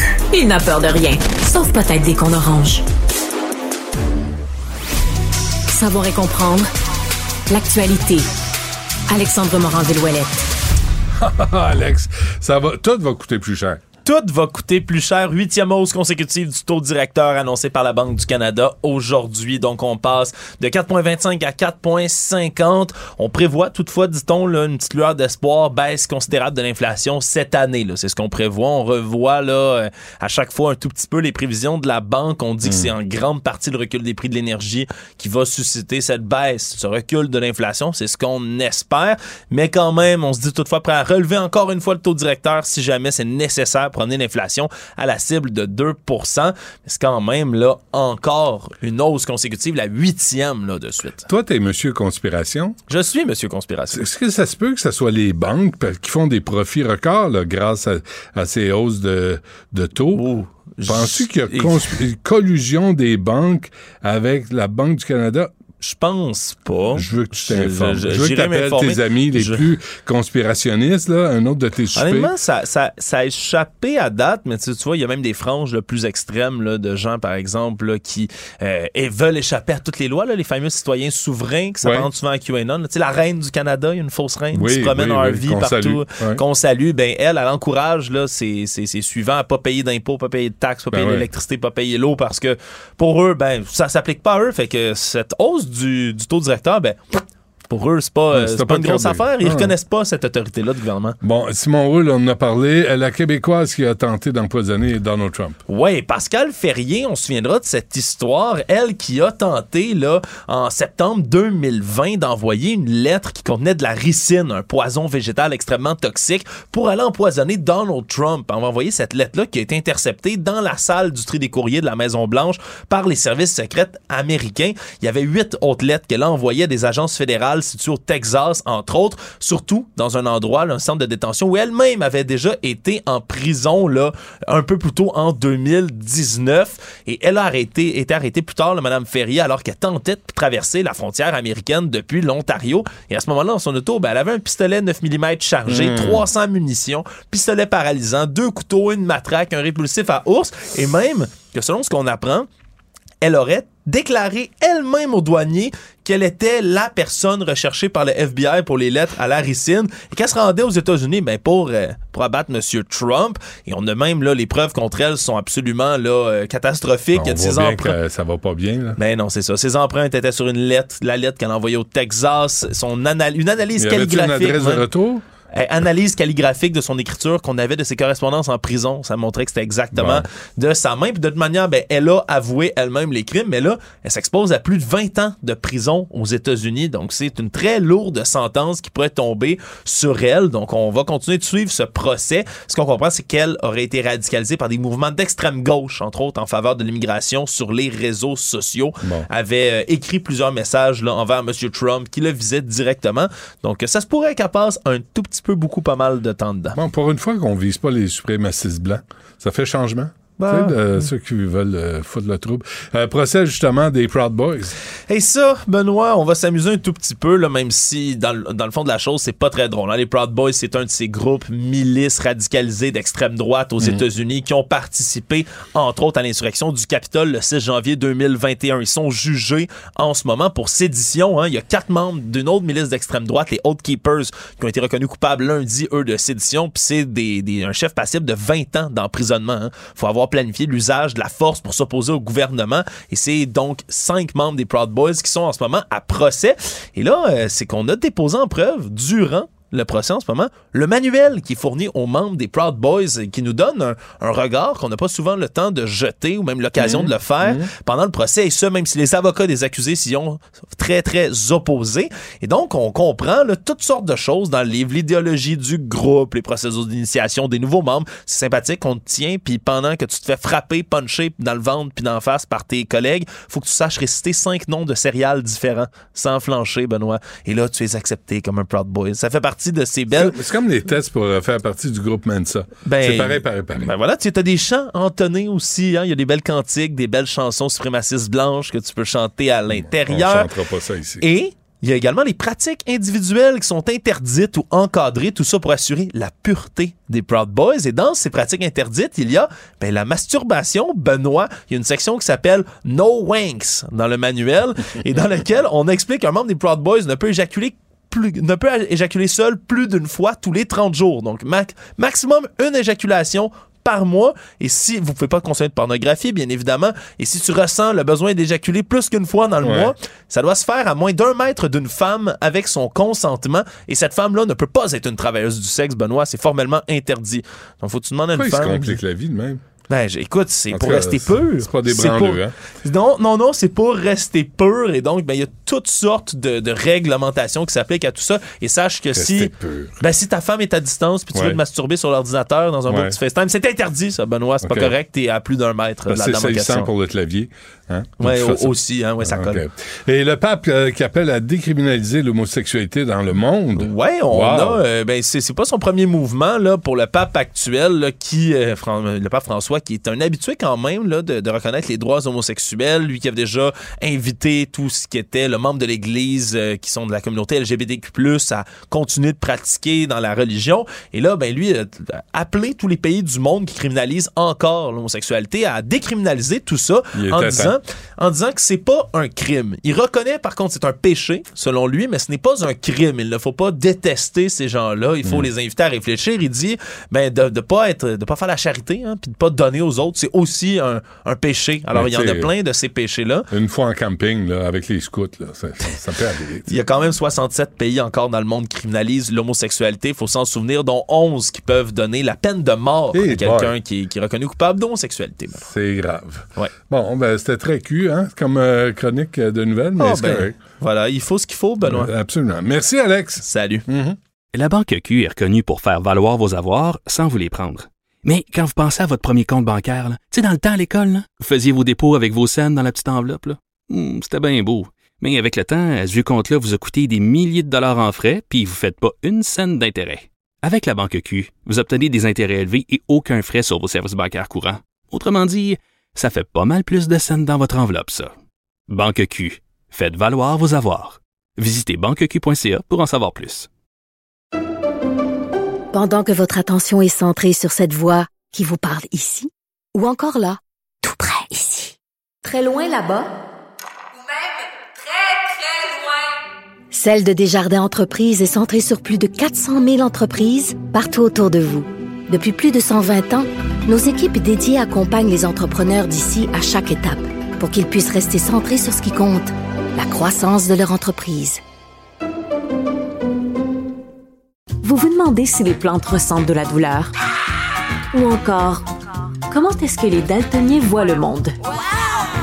Le balado en cinq minutes est pour vous. Explorez la science, l'actualité et l'histoire en un temps record. La Feu, en collaboration avec le gouvernement du Québec, est fière de propulser la série Balado en cinq minutes. Ne laissez pas les questions sans réponse plus longtemps. En cinq minutes, disponible sur l'application et le site cubradio.ca. Du. Peu importe la manière qu'il choisit de s'exprimer, ses opinions sont toujours aussi saisissantes. Bon, c'est une nouvelle qui sort euh, ponctuellement. Là. On annonce 364 enfants en attente d'une première évaluation à la DPJ, euh, de la protection de la jeunesse, euh, dans les Laurentides. Puis là, il y en a 280 au lac Saint-Jean. Et là, on apprend qu'il y en a 400 euh, à Montréal. Puis à l'échelle provinciale, 5000 dossiers qui sont en attente. On dirait que c'est une enchère. Maître Valérie Assouline est avec nous, avocate spécialisée en droit de la famille et de la jeunesse. Maître Assouline, bonjour. Bonjour. À quoi ça sert de sortir ces nouvelles-là? Là, on le sait que ça, ça va pas bien, puis ça n'a pas l'air à se régler. Ben, on espère que les gens vont se réveiller. Euh, En fait, euh, il faut absolument que ça bouge parce qu'il y a des jeunes qui sont pris dans le système et qui attendent. En fait, il y, en a qui attendent parce que le système peut pas les recevoir et il y en a qui sont dans le système et qui attendent. Alors, on, on se réveille quand? C'est quand qu'on change vraiment les choses et qu'on qu'on agit concrètement et qu'on aussi qu'on applique les recommandations qui avaient été mises de l'avant à la commission spéciale euh, sur les droits de l'enfant. Ouais, mais on dirait que c'est là, ces temps-ci, là, Maître Assouline, c'est pas à la mode de parler de la DPJ. Euh, Il y a eu la Ouais. commission, il y a eu des promesses. Qu'est-ce qui a vraiment changé? Rien. Rien, En pas fait, tout? euh, vraiment sur le terrain, je peux vous dire, je sais pas si vous vous souvenez, au départ, on parlait de M. Carman nous disait que il fallait briser ce réflexe-là d'aller directement à la DPJ quand il y avait un enfant qui avait l'air négligé, il fallait qu'on offre des services en amont aux familles, Euh, il fallait plus que la DPJ soit la salle d'urgence de la jeunesse en difficulté. Bien, malheureusement, il n'y en a pas de service en amont pour les familles. Les familles ne, ne, ne reçoivent pas de service et se retrouvent dans la DPJ. Et à la DPJ, ils n'en reçoivent pas plus de services. C'est ça qui est désolant. Euh, on a également les délais de cours qui ne finissent plus de finir. Ah ouais. et et c'est c'est terrible parce qu'on a des dossiers où on a des placements qui doivent être de 60 jours et qui finissent par être 6 mois, 8 mois, 1 an. C'est inacceptable. Pourtant, la commission spéciale, le rapport de Mme Laurent, de M. Lebon était clair. Il fallait considérer le fait que l'enfance, c'est court et il faut agir aussi, aussi rapidement que l'enfance est courte. Mais malheureusement, il n'y a rien. Il n'y a rien qui est fait et la culture est la même. Hmm. Et c'est désolant. Là, on dit, euh, nous tenons à préciser, là, des, des gens qui représentent la DPJ, là, que l'ensemble des cas urgents et prioritaires, on dit le- les codes 1 et 2, sont pris en charge immédiatement et en tout temps. D'abord, ça, j'imagine, ça doit être, ça doit être grave, là, quand c'est des codes 1 et 2. Et qui détermine la gravité de la situation? Ben, c'est des réponses qu'on n'a pas. Et la formation des intervenants, c'est très important. Aussi. Qui détermine que c'est un code 1 ou 2? Parce qu'il y a des dossiers où on se dit, mais mon Dieu, il n'y a personne qui voit ce qui se passe là. c'est grave. Il y a des enfants qui vivent dans des milieux inadéquats. Qu'est-ce que vous voulez et dire? laisse là. Qu'est-ce que vous voulez dire? Il y a des dossiers. Là. Vous, vous, avez des dossiers sur votre bureau? Ah, m- vous savez, j'ai tous les jours des dossiers sur mon bureau où euh, on se dit ben il y a urgence d'agir, mais malheureusement il y a des délais. Il y a des délais de cours, il y a des délais euh, pour être même devant un juge. C'est c'est ça le problème. C'est que même si on veut une date de cours, ça prend du temps d'avoir des dates de cours. Alors on peut aller en urgence, mais c'est pas toujours le possible d'aller en urgence également dans des dossiers. Ouais. Donc je peux vous dire qu'il faut qu'on mette en place euh, ce chien de garde que euh, la commission Laurent avait euh, avait recommandé. Il faut qu'on ait un chien de garde.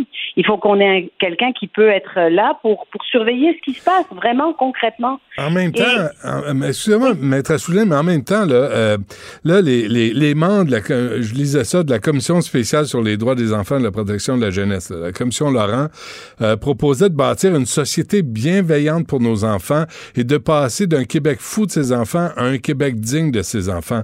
Mais on- Oui. J'ai l'impression que toute cette commission-là se résume à des slogans.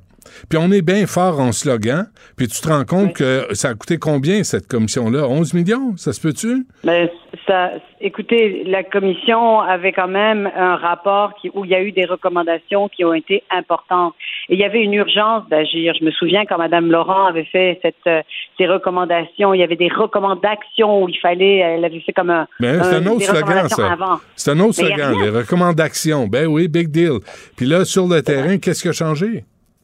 Sur le terrain, il y a un manque de tout. Il y a un manque d'intervenants, il y a un manque de, juges, parce que vous savez, les juges, euh, il n'y en a pas assez. On, essaye juste d'avoir une date de cours, c'est très long. Euh, on essaye juste de faire respecter les délais de la loi. Par exemple, quand un enfant est placé, c'est 60 jours, et on n'arrive pas à faire respecter parce qu'il n'y a pas, de juge. Euh, et donc, il faut absolument investir non seulement en justice, mais en jeunesse et donner les moyens à, à- à tout ce monde-là pour pouvoir travailler autour des enfants. OK, mais, mais, mais, mais, mais ça a donné quoi, la commission? Si aujourd'hui, Maître Souline, vous êtes en- encore en train de me dire il faut faire ça, puis on doit faire ça, puis on devrait faire ça, et la commission censée... Moi, je connais rien. Là. Je suis derrière un micro, je fais mon SMAT, je suis pas sur Ouais. le terrain. Mais en même temps, tu dis, si, on, si tout le monde le sait, puis s'il y a eu une commission, puis il y a eu un rapport, pourquoi il n'y a pas d'action qui suivent? Ben, il y a une, il y a également, il faut le souligner, il y a également une directrice nationale de la DPJ, Madame Lemay, qu'on a entendu et qu'on entend très ra- rarement, hein, Ouais. Euh, qui, moi, j'aurais aimé savoir qu'est-ce qui a été fait, qu'est-ce qui a été mis en place de, de toutes les recommandations qui ont été faites? Je les vois pas. Vous savez, quand on doit dire à un enfant, euh, on doit annuler le, le- le contact avec son parent parce qu'il n'y a pas d'intervenant pour superviser, ou il n'y a pas de local pour, euh, pour qu'on puisse euh, organiser la rencontre. Vous trouvez ça normal au Québec? Ou des enfants qui sont placés dans des centres jeunesse, dans des centres de réadaptation et qui ne reçoivent pas les services qu'ils devaient recevoir? Mm. Parce que c'est pour ça qu'on place un enfant, des parents qui ont des enfants, par exemple, avec des problèmes particuliers, Mm. et les enfants sont placés dans des centres et après, un an plus tard, on réalise qu'ils n'ont pas vraiment reçu les services. C'est inacceptable ce qui se passe. Et Ça, c'est ce que vous voyez, là. C'est ce que vous voyez ah, au c'est ce quotidien. que je vois. Aujourd'hui, la culture n'a pas changé. La culture d'entreprise qui devait changer, la culture de la DPJ, de juger au lieu d'aider, de, de supporter les familles au lieu de les, de les juger, euh, de déjudiciariser au lieu de se retrouver toujours au tribunal. Vous savez, quand on est au tribunal, il y a trois, quatre intervenants assis dans les corridors du tribunal. Ah Ça, oui. c'est des intervenants qui ne sont pas dehors sur le terrain. Ah. C'est- dommage. Ben, ça, c'est de l'organisation du travail, non? C'est, c'est oui, c'est du leadership. C'est du leadership qu'il faut Hmm. et de l'imputabilité. Et ça, d'ailleurs, c'était des choses qui étaient recommandées dans le rapport de Mme Laurent et de M. Lebon. Hmm. C'était des, des, des choses qui, il faut plus de leadership et il faut plus d'imputabilité. Mais euh, je, je veux pas, en- je, tu sais, je veux pas en venir. Là, j'ai, rien contre Madame Laurent, là, Régine Laurent, là, je l'aimais bien. Mais à un moment donné, je l'ai, invité pour parler de la colère, justement euh, la suite de euh, ça, puis, euh, puis de ce rapport-là. Puis euh, elle m'a répondu, elle nous a répondu, off, je veux pas vraiment, je veux pas, tu sais, je me dis, là, on avait quelqu'un qui parlait au nom des enfants et qui a Oui. abdiqué. Qui là, qui là veut plus en parler, veut plus sortir. Il me semble, on- elle a pris la responsabilité sur ses épaules. on, lui- on, lui a- on l'a remercié de le faire. Et là, tout à coup, il Oui. n'y a plus personne qui parle au nom des enfants là, au Québec. Ben, écoutez, je, je continuerai de parler au nom des enfants euh, parce que je crois que c'est trop important. Ouais. En tant que mère de quatre enfants, je pense que c'est c'est un devoir même. Et je crois que on doit tous le faire. Euh, Il y a plusieurs personnes qui euh, qui dénoncent ce qui se passe, mais on les entend pas malheureusement. Et je suis pas la seule sur le terrain à dénoncer ce qui se passe. Les délais qui qui finissent plus de finir. euh, et, euh, et je peux vous dire aussi, je dois le souligner, hein, que euh, tout le monde, hein, même les juges, sont débordés. C'est c'est- pas qu'ils ne veulent pas nous donner des dates de cours, même Ouais. leurs dates où ils sont en préparation de procès, ils nous les donnent Hmm. parce qu'on n'a pas le choix. Mais qu'est-ce qu'on attend pour investir là-dedans? C'est primordial, c'est des enfants qui attendent. Quand un enfant est placé et qu'on attend, on lui dit désolé, mais ton déplacement dans ta famille, ça va pas se passer maintenant, ça va se passer dans trois mois parce qu'il n'y a pas de juge. Je vais voir- Ma- Maître. Souline, je vais, vous, je vais vous dire quelque chose, puis je pense que je vais ruiner votre journée. Là. Mais euh, en 2022, là, le gouvernement Legault a envoyé pour 6 milliards 700 millions de dollars en cartes cadeaux à des Québécois dont un certain nombre en avaient pas besoin là, pour combattre l'inflation. Et pendant ce temps-là, vous me dites, on a encore tous ces besoins fondamentaux pour protéger les enfants au Québec? Absolument. Absolument. Êtes-vous et- êtes-vous- et je- J'espère. Êtes-vous en tabarnak? Ah, tous les jours. Tous les jours. Et j'essaye de me dire, bon, OK, on va transformer la colère en action, c'est ce qu'on fait, on la transforme en action tous les jours, mais il y a des moments où on est très découragé. Et, et je parle euh, vraiment, je, je suis certaine que les gens qui travaillent dans, le, dans la jeunesse sont Mhm. découragés. Mhm. Même les intervenants qui sont Mhm. sur le terrain et qui se retrouvent à pas assez d'intervenants parce que parce qu'il y a trop de travail, parce qu'on judiciarise trop, parce que la culture n'a pas changé. Et c'est dommage parce qu'à la fin, au bout du compte, c'est les enfants qui perdent. Ouais. C'est eux qui payent. Ouais. Bon, écoutez, euh, je, je peux juste vous dire bon courage à Maître Assouline. On, on pense aux enfants, on pense aux gens aussi. Comme vous le dites, c'est important. Les gens qui travaillent à la direction de la protection de la jeunesse et qui sont frustrés ou qui sont débordés ou qui en peuvent Oui. plus, on pense à, à eux et à elles aussi. Et pendant ce temps-là, ben, c'est silence radio euh, à Québec, alors que ça a l'air qu'on on nage dans l'argent, mais on n'a pas assez pour s'occuper des enfants. Exact. Et, et honnêtement, les intervenants quittent parce qu'ils peuvent pas. Et vous savez, quand vous, êtes- vous êtes avec un enfant et vous pouvez pas l'aider, vous pouvez pas lui donner parce qu'il n'y a pas de moyens, parce qu'il n'y a pas de, de même des fois un, éducateur de milieu, on peut pas en avoir, alors que ce serait primordial d'en avoir. Hmm. Alors c'est- dommage. Et, et ça, c'est quand on a les mains liées et qu'on travaille auprès de l'enfance, c'est tout un risque là qui, qui augmente. Merci d'avoir pris le temps de nous parler. Maître Valérie Assouline, avocate spécialisée en droit de la famille et de la jeunesse. Bonne chance, bon courage. Merci. Mhm. Merci. La Banque Q est reconnue pour faire valoir vos avoirs sans vous les prendre. Mais quand vous pensez à votre premier compte bancaire, tu sais, dans le temps à l'école, là, vous faisiez vos dépôts avec vos scènes dans la petite enveloppe. là. Hmm, C'était bien beau. Mais avec le temps, ce vieux compte-là vous a coûté des milliers de dollars en frais, puis vous ne faites pas une scène d'intérêt. Avec la Banque Q, vous obtenez des intérêts élevés et aucun frais sur vos services bancaires courants. Autrement dit, ça fait pas mal plus de scènes dans votre enveloppe, ça. Banque Q. Faites valoir vos avoirs. Visitez banqueq.ca pour en savoir plus. Pendant que votre attention est centrée sur cette voix qui vous parle ici, ou encore là, tout près ici, très loin là-bas, Celle de Desjardins Entreprises est centrée sur plus de 400 000 entreprises partout autour de vous. Depuis plus de 120 ans, nos équipes dédiées accompagnent les entrepreneurs d'ici à chaque étape pour qu'ils puissent rester centrés sur ce qui compte, la croissance de leur entreprise. Vous vous demandez si les plantes ressentent de la douleur? Ou encore, comment est-ce que les daltoniens voient le monde? Le balado en cinq minutes est pour vous. Explorez la science, l'actualité et l'histoire en un temps record. La Feu, en collaboration avec le gouvernement du Québec, est fière de propulser la série Balado en cinq minutes. Ne laissez pas les questions sans réponse plus longtemps. En cinq minutes, disponible sur l'application et le site cubradio.ca. Une voix qui porte, des idées concrètes, des propos qui résonnent.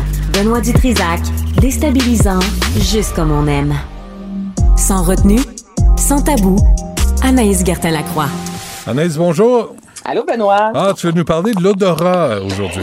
Ben oui, l'odorat qui est un sens que l'on utilise, ben on les utilise tous, mais l'odorat, c'est directement, Benoît, OK, lié à l'endroit du cerveau qui contrôle les émotions, la mémoire, et on a tous des odeurs qui, tu sais, directement viennent. Toi, est une odeur qui te, qui te rappelle directement ton enfance?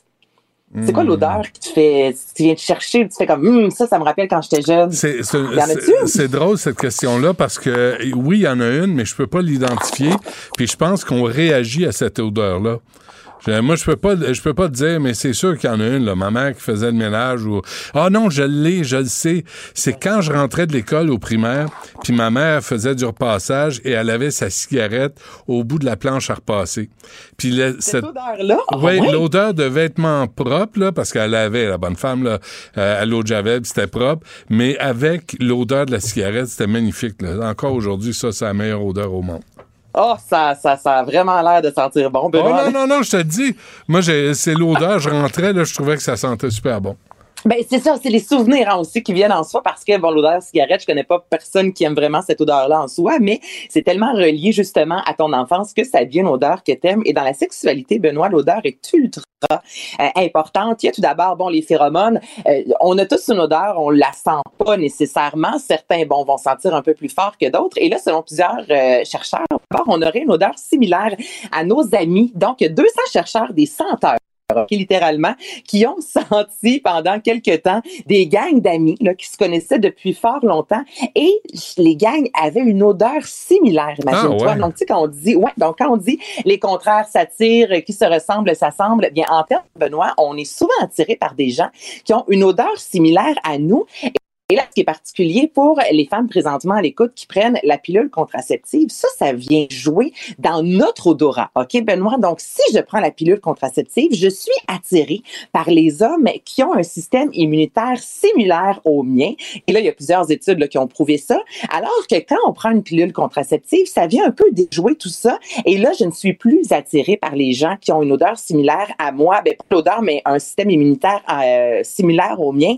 Donc, la pilule contraceptive vient vraiment jouer envers les gens qui vont plus m'attirer ou les gens qui vont moins m'attirer. Et même qu'en termes sexuellement parlant, OK, Benoît, les gens qui perdent l'odorat, euh, moi, je pensais à la COVID, entre autres, Mhm. ça affecte les hommes différemment des femmes. Donc, du jour au lendemain, tu n'as plus d'odorat. On dit que les hommes, OK, Benoît, qui ont moins d'odorat, ont une vie sexuelle beaucoup moins active, alors que les femmes qui ont moins d'odorat vont avoir, oui, une vie sexuelle, mais qui sera moins euh, agréable, je te dirais, moins satisfaisante et que les femmes ont moins confiance en elles. Et lorsqu'on ovule, ça, évidemment, ça a été prouvé Ah, que le, le monde des mondes. Oui. C'est vrai, on attire, il y a quelque chose là-dedans, on attire les hommes et il y a justement maintenant des sites de rencontres avec des odeurs. OK? Donc là, je trouve ça un peu particulier, mais regarde, hein, rendu là, il y a plusieurs façons de rencontrer. Mhm. Smell dating.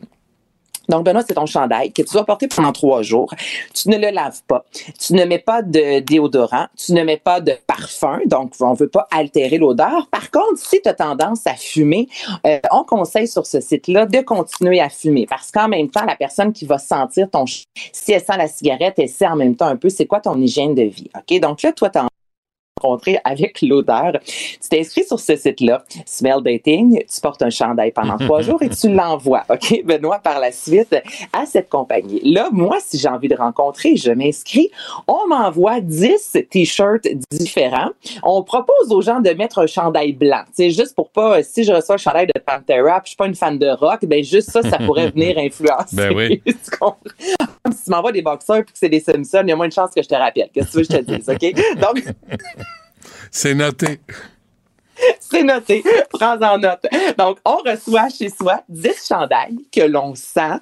Et par la suite, tu vas sur le site Benoît et là, tu places en ordre les 10 odeurs. Donc, le chandail que tu préféré à celui que tu aimes le moins. Et si match il y a, là, on t'envoie une bande de personnes et ça dans une banque de données que tu peux rencontrer quelqu'un. Et dans ce site-là, on se dit que c'est vraiment le nez qui nous aide à choisir qui pourrait être la personne avec qui passer sa vie. Donc, smelldating.com.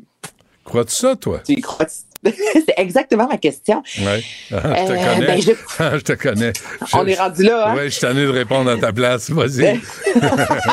je fais toujours des petits quiz. Oui. Ben, je- oui, l'odeur. C'est sûr que l'odeur vient jouer. Moi, j'en- je suis persuadée. Il y a des personnes, là, euh, tu sais, quand on se donne deux becs, il y a des odeurs. C'est sûr, moi, qui vont venir plus me chercher, plus me stimuler que d'autres. déjà viré de Mais- bord, toi, à cause de l'odeur?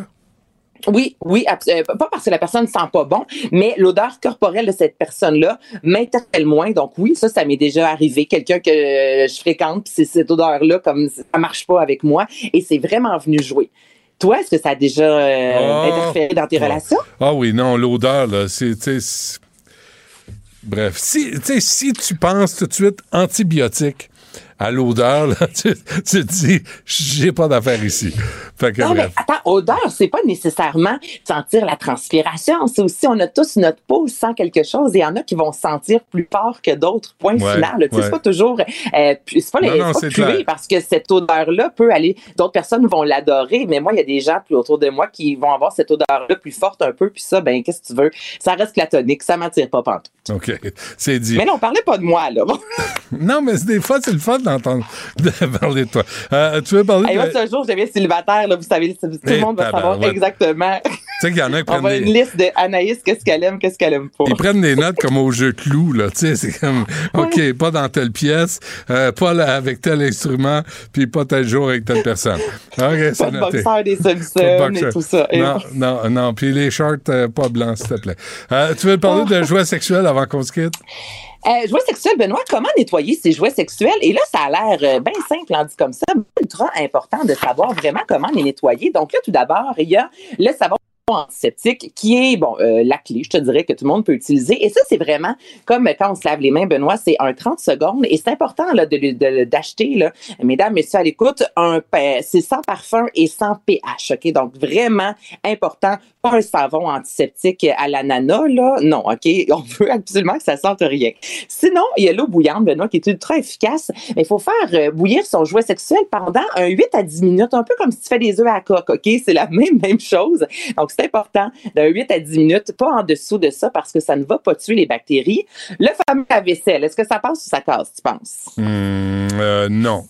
Ça va, non. Ça tu mets, tu mets, oui? Oui, tu peux utiliser le lave-vaisselle, tu peux utiliser la machine à laver. Toutefois, il ne faut pas ajouter de détergent parce qu'encore là, très souvent, il y a des odeurs qui viennent Ah oui. avec le détergent. Donc, seulement à l'eau chaude, lave-vaisselle ou encore la machine à laver. Alors qu'il y ben, il y a aussi des détergents exprès pour nettoyer euh, les, les jouets sexuels, qui est une bonne chose en soi. C'est important aussi de ne pas l'essuyer avec un chiffon là euh, qu'on utilise, exemple, pour s'essuyer les mains parce qu'il peut y avoir beaucoup de bactéries. Donc, on prend quelque chose d'un nouveau chiffon, met- s'il vous plaît. Là, Mettez-le euh, sur la corde à linge.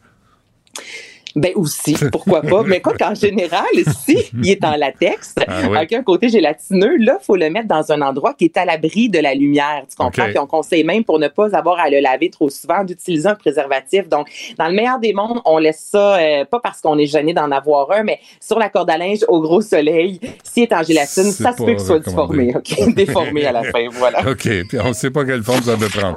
OK. euh, Exactement. C'est tout pour ça? Euh, Ben, je pense que c'était tout pour aujourd'hui. On a... Non, non, mais Ouais. tu as 20 secondes pour le Mike Tyson. C'est quand Ah, même. OK, non, attends, 20 secondes de barre. On va s'en parler demain de Mike Tyson, mais où on met nos jouets sexuels. Premièrement, évidemment, c'est dans la chambre à coucher, la petite table à chevet. Deuxième position, dans le garde-robe. Troisième position, Benoît, c'est dans la salle de bain. Alors que sinon, il y a quand même 1 des répondants sur 200 qui ont dit dans la, dans la cuisine. Dans, je, je sais pas, vous mettez ça où? Dans Le la rouleau à cuisine. pâte. Mais, oh! Hey, j'ai crié fort, désolé. Oui, Donc ça voilà, c'est, regardez ça dans votre chambre. Peut-être la cuisine, non, on va, on va se garder une petite gêne. OK, tu me, euh, tu me feras une chronique sur les femmes qui crient fort. Ça, ça pourrait être intéressant.